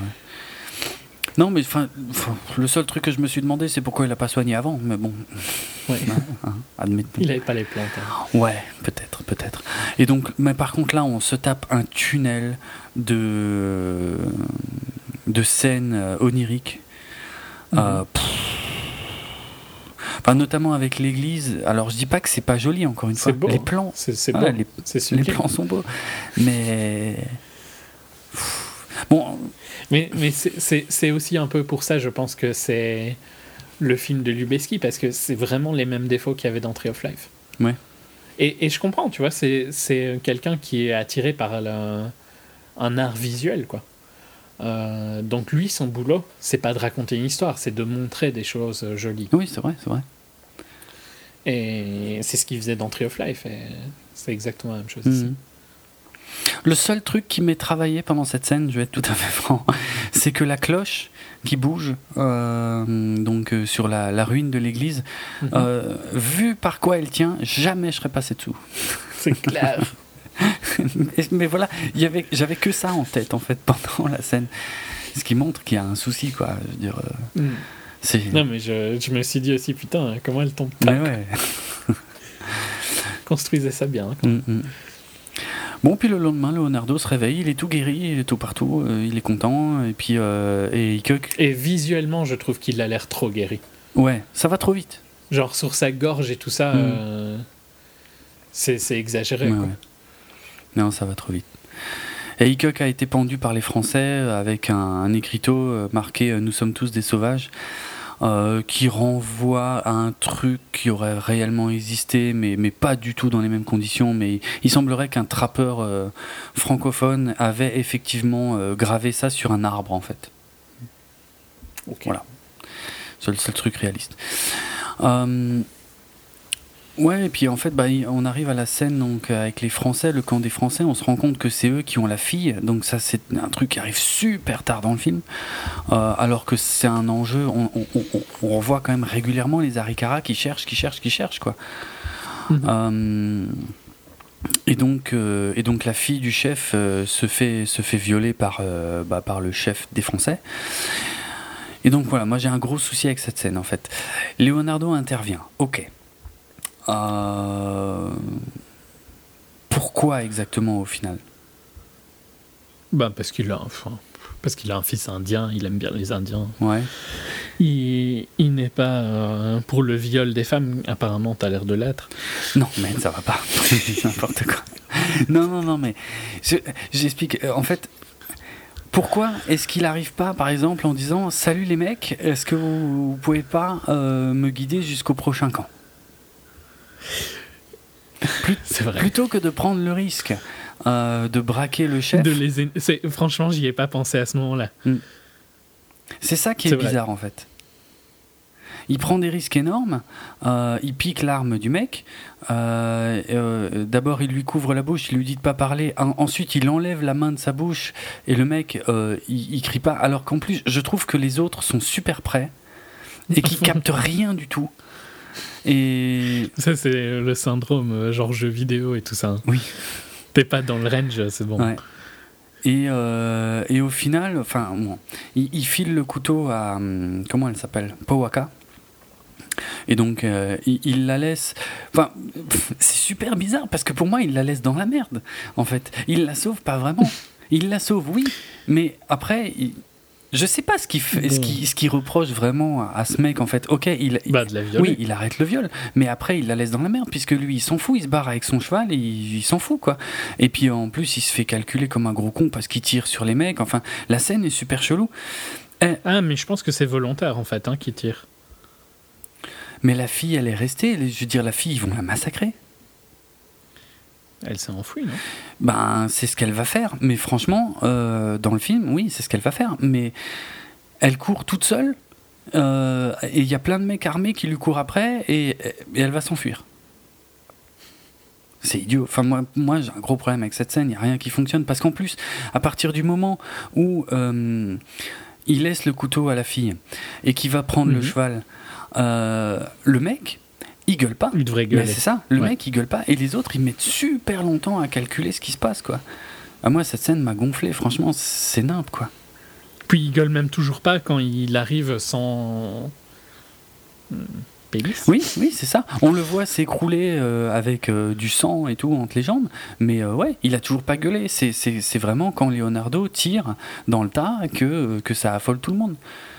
Je trouvais cette scène stupide, franchement, euh, enfin trop bizarre quoi. Je comprends pas l'intention, je comprends pas. euh, elle, euh, comment dire? Elle implique trop de choses illogiques, je trouve, en fait. Ouais, je comprends. Mm. Ça m'a. Je sais pas, ça m'a pas spécialement dérangé, mais j'étais déjà fort hors du film. en Ouais, fait. oui. Ben oui, moi, je- j'essayais de revenir dans le film, mais bon. En fait, je crois. Je... Moi, la logique, c'est qu'il n'était pas content qu'ils aient tué I- Hickok. Et ben, il se venge. Ah, il y a ça aussi, c'est vrai. Mais en même temps, est-ce qu'il risque pas plus sa peau en se vengeant? Si, mais. C'est ça qui est Si. bizarre. Mais en fait, ça va à l'encontre du fait est-ce que son goal, c'est de se venger? Euh, de Se venger euh, de Fitz hein, Mhm. euh, Ou de survivre? Ouais. Si c'est survivre, ça, c'est débile ce qu'il fait. Mm. Et si c'est se venger, c'est aussi Bah oui, c'est ce que j'ai- Mais ce que j'étais en train de penser. Le oui. truc, c'est que si tu penses par contre d'une manière plus euh, instinctive, dans le sens, tu vois, c'était la bonne chose à faire, Mm. ben voilà, tu peux le comprendre pour ça, tu vois. Ouais. Non? T'es pas d'accord? Non, moi j'ai j'ai du mal à trouver la logique. euh. Je sais pas, c'est bizarre. Bon après on a, euh, on retourne un tout petit peu au fort, fort qui a été entièrement construit pour le film. hein, D'ailleurs. Euh, Bah oui, quand on a 135 millions. oui, c'est pas faux.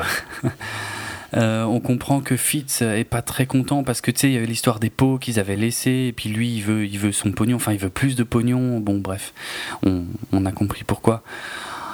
Euh, Acheter un ranch au Texas. oui, en plus, c'est vrai, c'est vrai, il y a ça. Non, mais là, c'est vrai que ça devient vraiment flagrant puisqu'il lui parle du coffre et tout, donc là, ça devient vraiment grossier en termes de, de narration, effectivement. Euh, on continue sur les plans. Il y a- je crois qu'il y a le, le pire plan du film, c'est celui, euh, plan onirique, euh, c'est celui où, où Hugh Glass est allongé dans une prairie et qu'il y a sa femme qui flotte dans les airs au-dessus de lui. Mhm. Ouais. C'est le. Sa femme qu'on n'a jamais vue avant, qu'on n'a rien à foutre. Si on, la- on, la, on la voit dans, dans, Ouais, dans ces au plans-là. début, mais quoi. Oui, oui, oui, au début. Oui. Mm, mm. Elle n'a pas de ligne, euh, elle sert à rien. non, euh. c'est clair, ça sert à rien. Ouais. Et, euh, et puis bon, bref, il se réveille, il est en train de se faire attaquer par les Arikara. Euh, et bon, je trouve qu'il s'en sort bien. hein. Parce que et là, d'un Mhm. coup, les Arikara, ils visent super mal. non, mais c'est vrai, ils sont quand même super près. Et euh, il y a tout qui tombe à côté, quoi. Et là, il galope, il galope comme un taré. Et il y a quand même ce plan hallucinant auquel je m'attendais pas du tout. C'est quand il tombe de la falaise avec le cheval, Ouais. quoi. Ouais, ouais, je m'y attendais pas non plus et je me suis dit putain, t'as vraiment pas de chance. Ouais, ça c'est clair. ça c'est clair quoi. Euh, Donc ça, il n'y a aucune info. Je crois que c'est le seul moment où j'ai eu de l'empathie en fait parce que Ben, euh, ouais, putain. L'ours c'est tellement too much, tu vois, Mhm. que t'as pas vraiment d'empathie, mais là t'as un peu d'empathie, genre putain, tu pourrais pas, euh, c'est euh, catch a break en anglais quoi. Oui, c'est ça. Tu, tu peux pas. T'as jamais le temps de te reposer quoi. Je veux dire, ça, ça chie tout le temps quoi. C'est de pire en pire d'ailleurs. Clairement. Mais le plan est hallucinant. Enfin, bon, CGI, hein, euh, est-ce utile de le préciser? Ouais, ouais, ouais, là ça se voit. Ça se voit à, à peine. Franchement, ça. Ouais, quand même. Tu vois bien quand il tombe dans l'arbre, euh, ouais. ça fonctionne bof. Mais été tellement surpris par le plan que ça va, tu vois. Euh, comme je m'attendais pas à voir ça, ça va. Je suis pas trop resté dessus euh, sur l'aspect visuel du truc. Mais de toute façon, ça ne peut être que CGI ayant vu le plan. Je veux dire. Oui, oui, clairement. donc voilà, il n'y a pas trop de doute. Bref. Donc là, on a la séquence euh, que je nommerais euh, de l'Empire contre-attaque. Euh, ils ont juste remplacé le tonton par un cheval.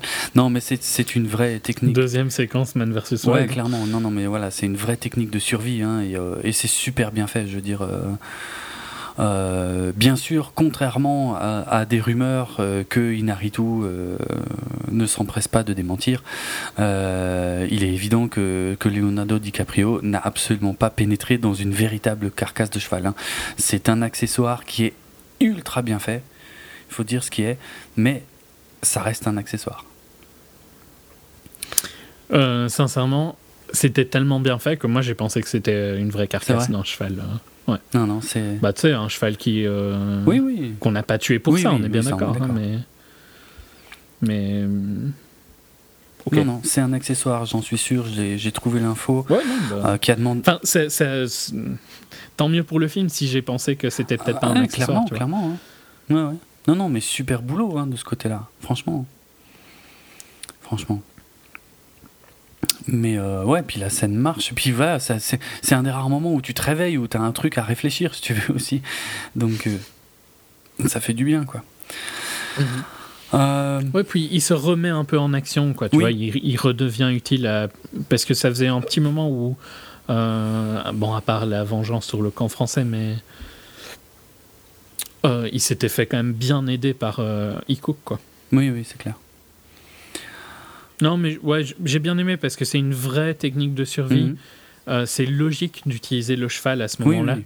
C'est, enfin, tout va, tout va dans le bon sens en fait euh, dans cette, euh, dans cette scène-là. Ouais. Ouais, bon, ensuite on a le français, donc le seul survivant de la vengeance des Arikara euh, qui arrive au fort, euh, qui raconte ce qui leur est arrivé, euh, bien qu'on lui file pas à bouffer. Ils sont hardcore avec lui, hein. ils aiment pas trop mm, les Français. Hein. Non. En même temps, logique. Hein. Oui, oui, pour l'époque, c'est pas ultra. Non, non, mais logique, même maintenant. Oui. Peut-être pas à ce point, mais oui. Je dis ça en tant que pas français, hein, au cas où tu n'aurais pas ah capté l'attaque. Non. Parce que tu as, du mal, j'ai l'impression. un peu. Mais le film est long, en fait. J'ai beaucoup de choses à essayer de me remettre en tête, en fait. Euh, bref, ils reconnaissent la gourde, machin, euh, c'est super hollywoodien, donc ils partent à la recherche de Rock. Mais oui, euh, peut-être que Rock finalement a survécu. Vite, allons le chercher, mais genre, c'est pas super loin en fait. non, mais sérieux, c'est un peu bizarre, non? Ouais, mais c'est bizarre pour plein de raisons, parce qu'en plus c'est vachement irresponsable ce qu'il fait. Ouais. Ouais, parce qu'en plus, ils en avaient rien à foutre de Rock. Hein.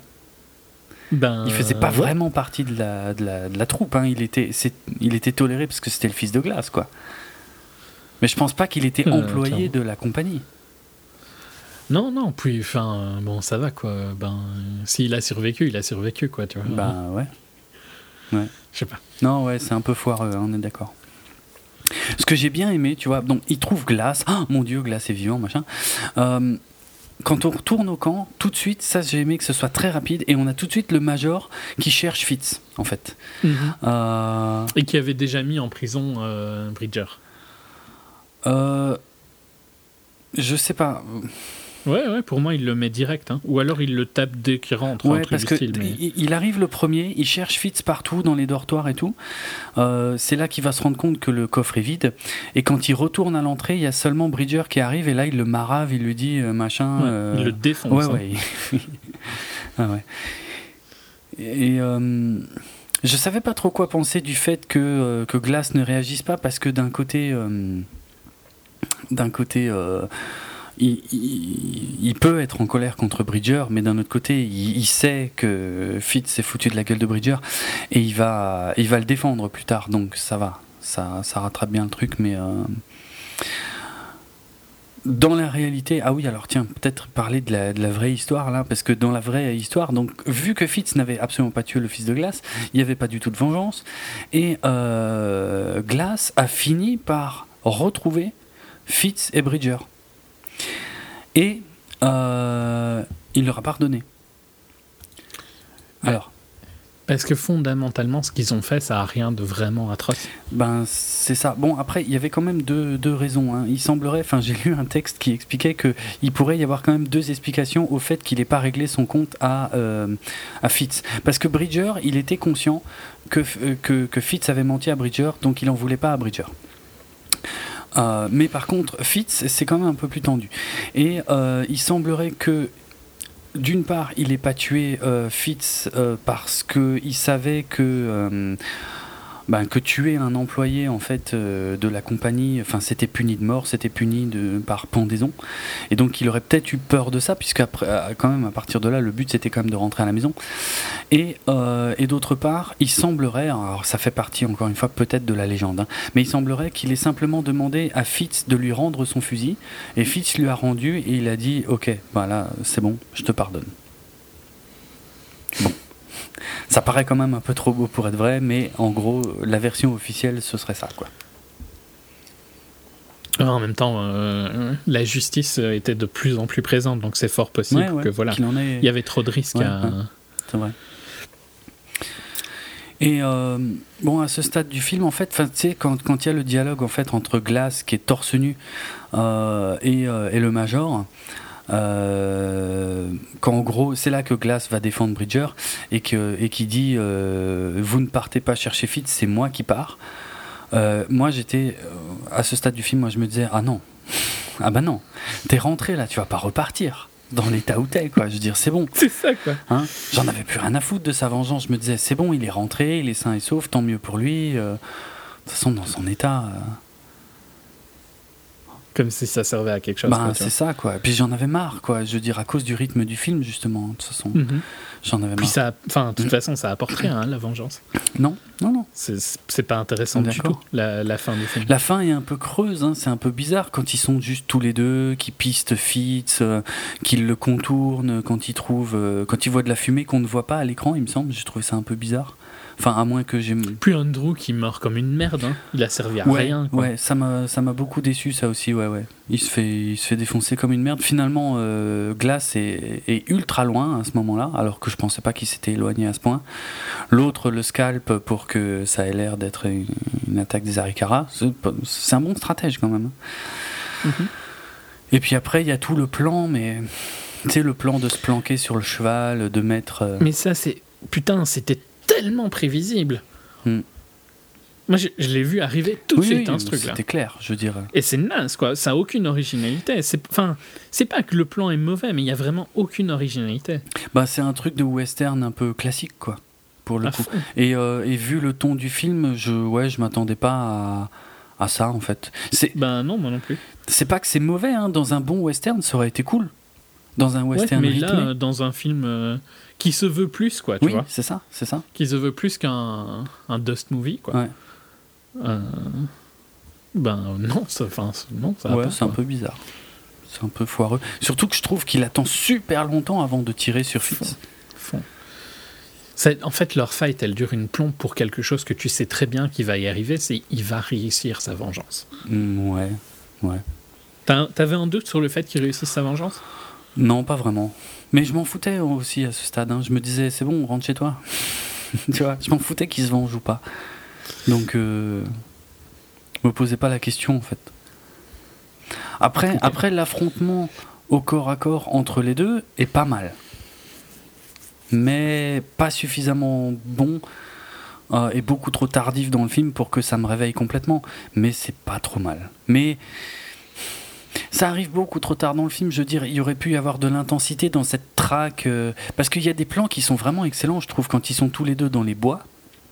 euh, et qui se Mhm. cherchent et que et qu'ils se cachent derrière les arbres et tout ça aurait pu donner une séquence vraiment extra mais à ce stade du film j'en ai marre quoi J'en ai- T'as envie de rentrer à Ouais, ta j'en ai juste marre. C'est dommage, hein, parce que ça reste bien filmé et tout, mais, mais ça a été tellement ralenti euh, par, euh, par une heure et demie de, de, de trucs inutiles que ouais, je m'en fous, quoi. Et c'est et c'est vrai qu'on a, on a un final qui, là, pour le coup, est très très hollywoodien. Je veux dire, euh, genre, enfin, c'est des vraies répliques de méchants. Genre, ouais, on avait un deal, mais non, on n'avait pas de deal, machin. ils se battent comme des, comme des chiffonniers.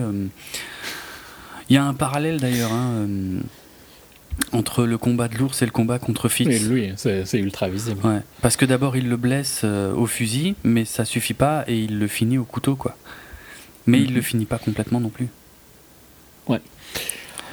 Non, euh, dans un très grand geste de bonté et tout ça, il le donne euh, Alors ça. aux Ari. Ça j'ai trouvé ça atroce. mais tellement à chier, quoi. Ça m'a tellement saoulé. Ah, euh, d'un coup, il regarde, il y a les Arikara. Alors moi, je, je- parce que les Arikara, ils disent pas un mot, tu vois. Je veux dire, la, la Ouais. fille, elle dit pas genre, ah, regarde, papa, c'est lui qui m'a Ah, sauvé. regarde, c'est le mec qui m'a Ouais, sauvé. Ils, Que ils disent rien. Et non, au lieu de ça, t'as le truc, mais qui est atroce, quoi, où, où il regarde euh, limite dans le vide, où il dit euh, la vengeance est dans les mains du Créateur, et puis il le laisse partir dans le courant. Mon Dieu, que c'est con. Franchement, à ce stade du film, quoi. Après l'avoir cherché pendant aussi longtemps, Des quoi. heures. Des mois. Ouais, Mais non, non, mais c'est débile. ça fonctionne C'est pas. quoi. débile, franchement, c'est débile quoi. Et les Arikara, je sais pas, les Arikara, ils, ils ont une raison. Ils sont ok. Ouais, mais est-ce qu'ils ont une raison de le tuer? Ils ont trouvé la fille Ah, euh, Fitz? Ouais. Euh, ouais, c'est vrai. En fait. Bah ouais, Ouais, mais non, c'est quand même des violents de base. À, à ce point. Parce que tu- dans ce fameux documentaire dont on a parlé, je veux dire, il y a quand même Inarito qui parle de la place des natifs et tout machin, qu'il avait envie de, de leur rendre hommage et tout machin. Moi, je trouve que le film est, est bizarre hein, quand même sur les natifs. Ok, sur le côté mystique, c'est peut-être sympa. En fait, il hésite entre est-ce que c'est des barbares ou pas, quoi. Ouais. Et la réalité, c'est que c'était un peu. Ils étaient violents. Mais, ils étaient violents dans les deux camps, donc euh, je veux Ouais. dire, euh, voilà. Il n'y avait pas de gentils, il n'y avait pas de méchants, en fait, contrairement à ce que le. le... Bah, sauf que quand même, de base, c'est plutôt les envahisseurs qui sont les Eh, méchants. eh, exact, exact, oui, ça c'est vrai. Euh, Donc, ouais, cette, enfin, bon, cette scène m'a énervé, en fait, plus que, que tout le reste, parce que. Ils, ils- vraiment, ils arrivent, tu vois, sur place, les, les Arikara à ce moment-là. Ils arrivent, ils, ils voient, ils, ils disent pas un mot, ils voient les deux autres, ils, le mettent dans le courant, ils le récupèrent, ils le butent, et puis après ils passent à côté de glace. La fille, elle a pas dit un mot, quoi. Elle a pas dit c'est lui euh, qui m'a sauvé, même à, même à ce moment-là. Et ils le Mhm. laissent. Ils le laissent, ouais. Ben, elle l'avait expliqué, elle leur avait donné un mugshot. Ah, elle, elle, Alors, voilà. ah oui. euh, Elle leur avait dit il ressemble à Leonardo DiCaprio. Voilà. Donc si jamais on le voit. Leonardo DiCaprio, mais euh, qui a envie d'un Oscar, donc un peu plus gros, avec une barbe un peu dégueu. Ouais, ouais, ouais. Ils ont vu direct. hein. Je sais pas, ce final, c'est censé. Et c'est moi qui troll. Non, mais tu vois, c'est censé boucler la boucle du message mystique du film euh, qui, euh, bah, qui est complètement passé à côté, hein, en ce qui me concerne, mais je suis pas le seul. Ce qui me rassure aussi un peu. Et puis, euh, et puis on voit, euh, Glace euh, retourne euh, se promener dans la neige, et puis il a une dernière vision de sa femme, et pour la seule fois du film, il sourit. Oh mon Dieu, que c'est beau, et le film est fini. Et il regarde, ah ouais, il y a un truc super chelou, il regarde la caméra sur le dernier plan aussi. Ouais. Pourquoi? T'aurais espéré qu'ils te disent, mais vous êtes toujours là Ah, ça aurait été à énorme. la Ferris ça, aurait, ça aurait été extraordinaire. non, mais je sais pas. Je sais pas. Ça aurait été très bien avec le film, parce que vu comment c'était chiant depuis une heure, ouais. c'est vrai qu'on est toujours là. Ouais, c'est vrai, il y aurait eu une logique. Je sais pas, je sais pas. Je... Il s'est perdu, c'est ce que j'ai dit dès le début. Hein. Inaritu s'est complètement perdu en chemin avec le film et euh, C'est vrai ça, ça méritait tellement euh, un Oscar de meilleur réalisateur. pour les trois premiers quarts d'heure, oui. Mais je, mais je suis conscient qu'on n'est pas censé juger un film sur ses trois premiers quarts d'heure, mais sur son intégralité. Mais c'est d'ailleurs pour ça qu'il n'a pas eu l'Oscar du meilleur film. Euh, dans la réalité, euh, avant que j'oublie, euh, Hugh Glass a survécu en fait encore pendant une bonne dizaine d'années. Il a continué à bosser, euh, toujours dans le même euh, business, mais il a effectivement été tué par une attaque d'Arikara, donc dix ans après ces événements-là. Voilà. Bah ouais, Donc ça, ça restait un métier dangereux. Tu m'étonnes. Euh, Qu'est-ce que j'aurais oublié? Juste, euh, je revérifie vite fait ce que j'ai sous les yeux. Ouais, bon, je crois que je crois que j'ai à peu près tout passé en revue. Je suis assez content. J'ai pas oublié grand chose. Cool. Est-ce qu'il était mort depuis le début? Oula, ah non. non. Ah, pitié, pas ça. hein. Excellent. Non, non, non, non. Pas pu, hein. J'ai pas pu m'en empêcher. Ouais, non, mais c'est bien vu, j'y ai pas pensé. Excellent.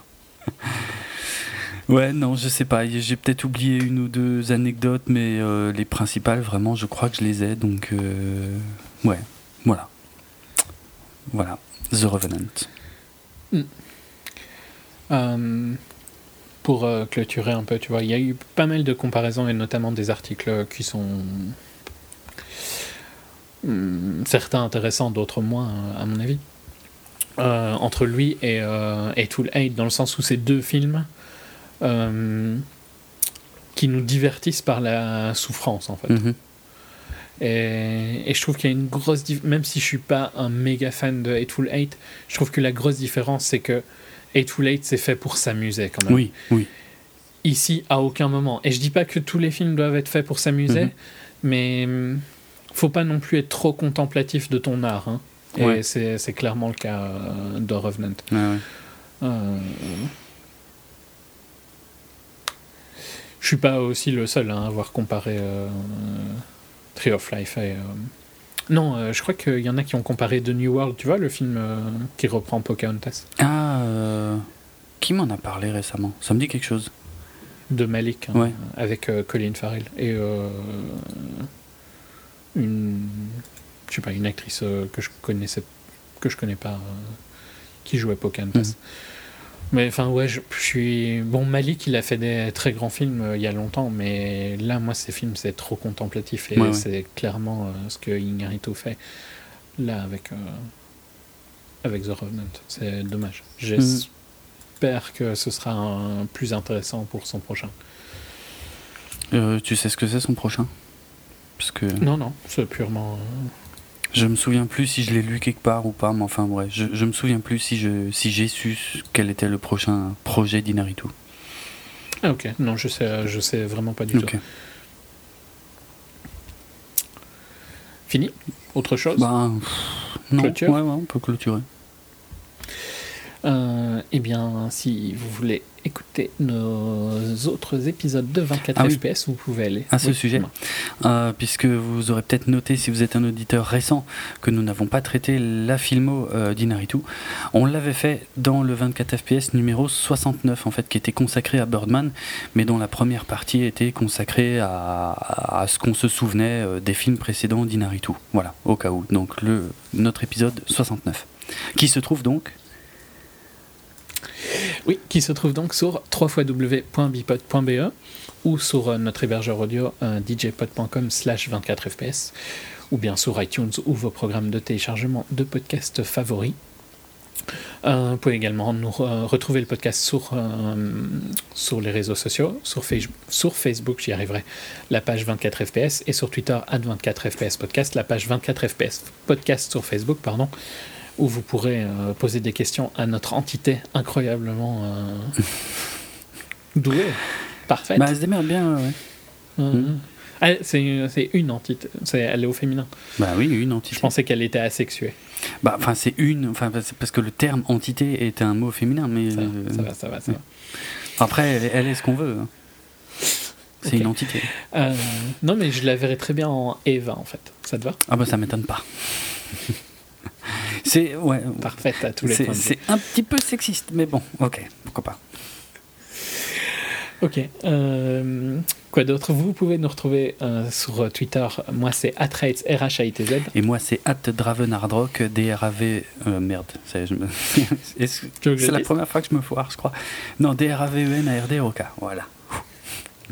Euh, ah oui, merde, c'est moi qui enchaîne. Euh, bah, J'ai pas grand chose à enchaîner, euh, si ce n'est que bah, l'épisode s'est ouvert avec la musique de Ryuichi Sakamoto et donc il va se conclure de la même manière. Vous trouverez les crédits euh, dans l'article qui accompagne l'épisode, comme d'habitude. Et puis voilà. Je pense que la prochaine fois qu'on se retrouve, c'est pour évoquer plein de films d'un coup. On risque de battre un record. hein. C'est possible. En plus, il y en a plein que j'aime vraiment Ah bien. ouais, donc euh, euh, on va pas pouvoir euh, tailler dans la liste. sauf, sauf si tu es tellement fan d'un certain film qui se passe à Gand que tu as envie d'en faire un full, peut-être que ça serait lui. Ah. Mais sinon, ça sera, sera probablement un HS. Ok. Bah, je l'ai pas encore vu, donc pour l'instant je ne sais pas, mais effectivement, euh, il est probable que la prochaine fois qu'on se voit, qu'on qu'on s'écoute plutôt d'ailleurs. On parlera dans tous les cas de ce film Oui, voilà, on parlera de ce film dans tous les cas. que je, que je surconseille euh, à tous ceux qui ont la chance de le voir. Et donc le film, je vais Oui, dis-le dire, alors. ouais. c'est Belgica, le nouveau film de Félix Van Groningen. Voilà. Qu'on abordera donc de toute manière dans un hors-série et peut-être dans un. Donc du coup, en fait, ça me fout la responsabilité. En fait, euh, euh, peut-être dans un full, mais seulement si j'ai aimé. C'est ça. Hein Seulement si tu trouves qu'il y a assez pour faire un full. Ouais, voilà, c'est pas c'est pas juste si j'ai aimé ou pas. hein. C'est vrai que c'est un peu plus compliqué que ça. Donc je vais, je sais pas, je vais déjà aller le voir, puis je ferai des, re- des recherches et puis je verrai. euh, Mais juste pour te mettre un peu la pression, je trouve que c'est un des meilleurs films belges de tous les temps. Eh ben en toute simplicité, d'accord. Ok. on va voir. euh, je suis curieux de voir ça. Hmm, Je dis pas. Ça me donne envie. Donc voilà, dans tous les cas, bah, vous, vous savez ce que vous pouvez aller voir, entre autres, euh, avant notre prochain épisode. Et puis, et puis voilà, à très bientôt. Donc on se quitte avec la musique de Ryuichi Sakamoto. Ciao tout le monde. Salut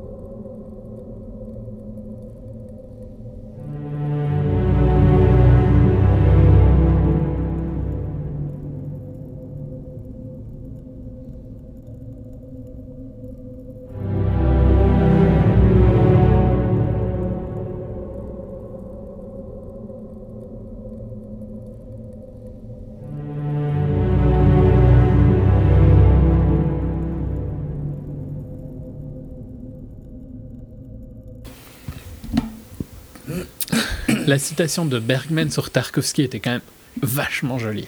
Oui, c'est vrai. Très. Très vrai. Trop. C'est pas ce que t'allais Non. dire. En fait, je voulais dire, j'allais dire très élogieuse et je voulais dire trop élogieuse, mais. Mais j'ai pas dû voir les bons films de Tarkovsky. Moi, en même temps, j'en ai vu qu'un. C'était atroce, mais. euh, bah, je verrai. En même temps, ça fait partie de ces. Ça fait partie des classiques, ça? Eh ben, putain. Les, les- les- en gros, les deux autres euh, qui sont considérés les classiques de Tarkovsky, pour moi, c'est Solaris Celui-là, il faudrait vraiment que je le voie, par contre, ça m'intéresse. et Mirror. Faut voir. Parce que Mirror, euh, si c'est aussi philosophique que. Ben, bon, déjà, il a, il a fait sept films. hein. Mhm. Cinq en Russie et deux euh, en Italie et, euh, et en Suède. Et bon, sa période, c'est quand même plutôt les films russes. hein. Enfin, s'ils sont Ah. tous euh, très longs, c'est comme s'il en avait fait euh, 20 pour moi. Ils font tous autour de 3 heures. Non, je crois que Mirror, il est plus court. Mais Solaris, c'est un, super bon film. Ouais. Faudrait que j'essaye. Euh, Il faudrait que j'essaye un jour où je suis en forme. Où j'ai pas, où pas de sommeil de retard.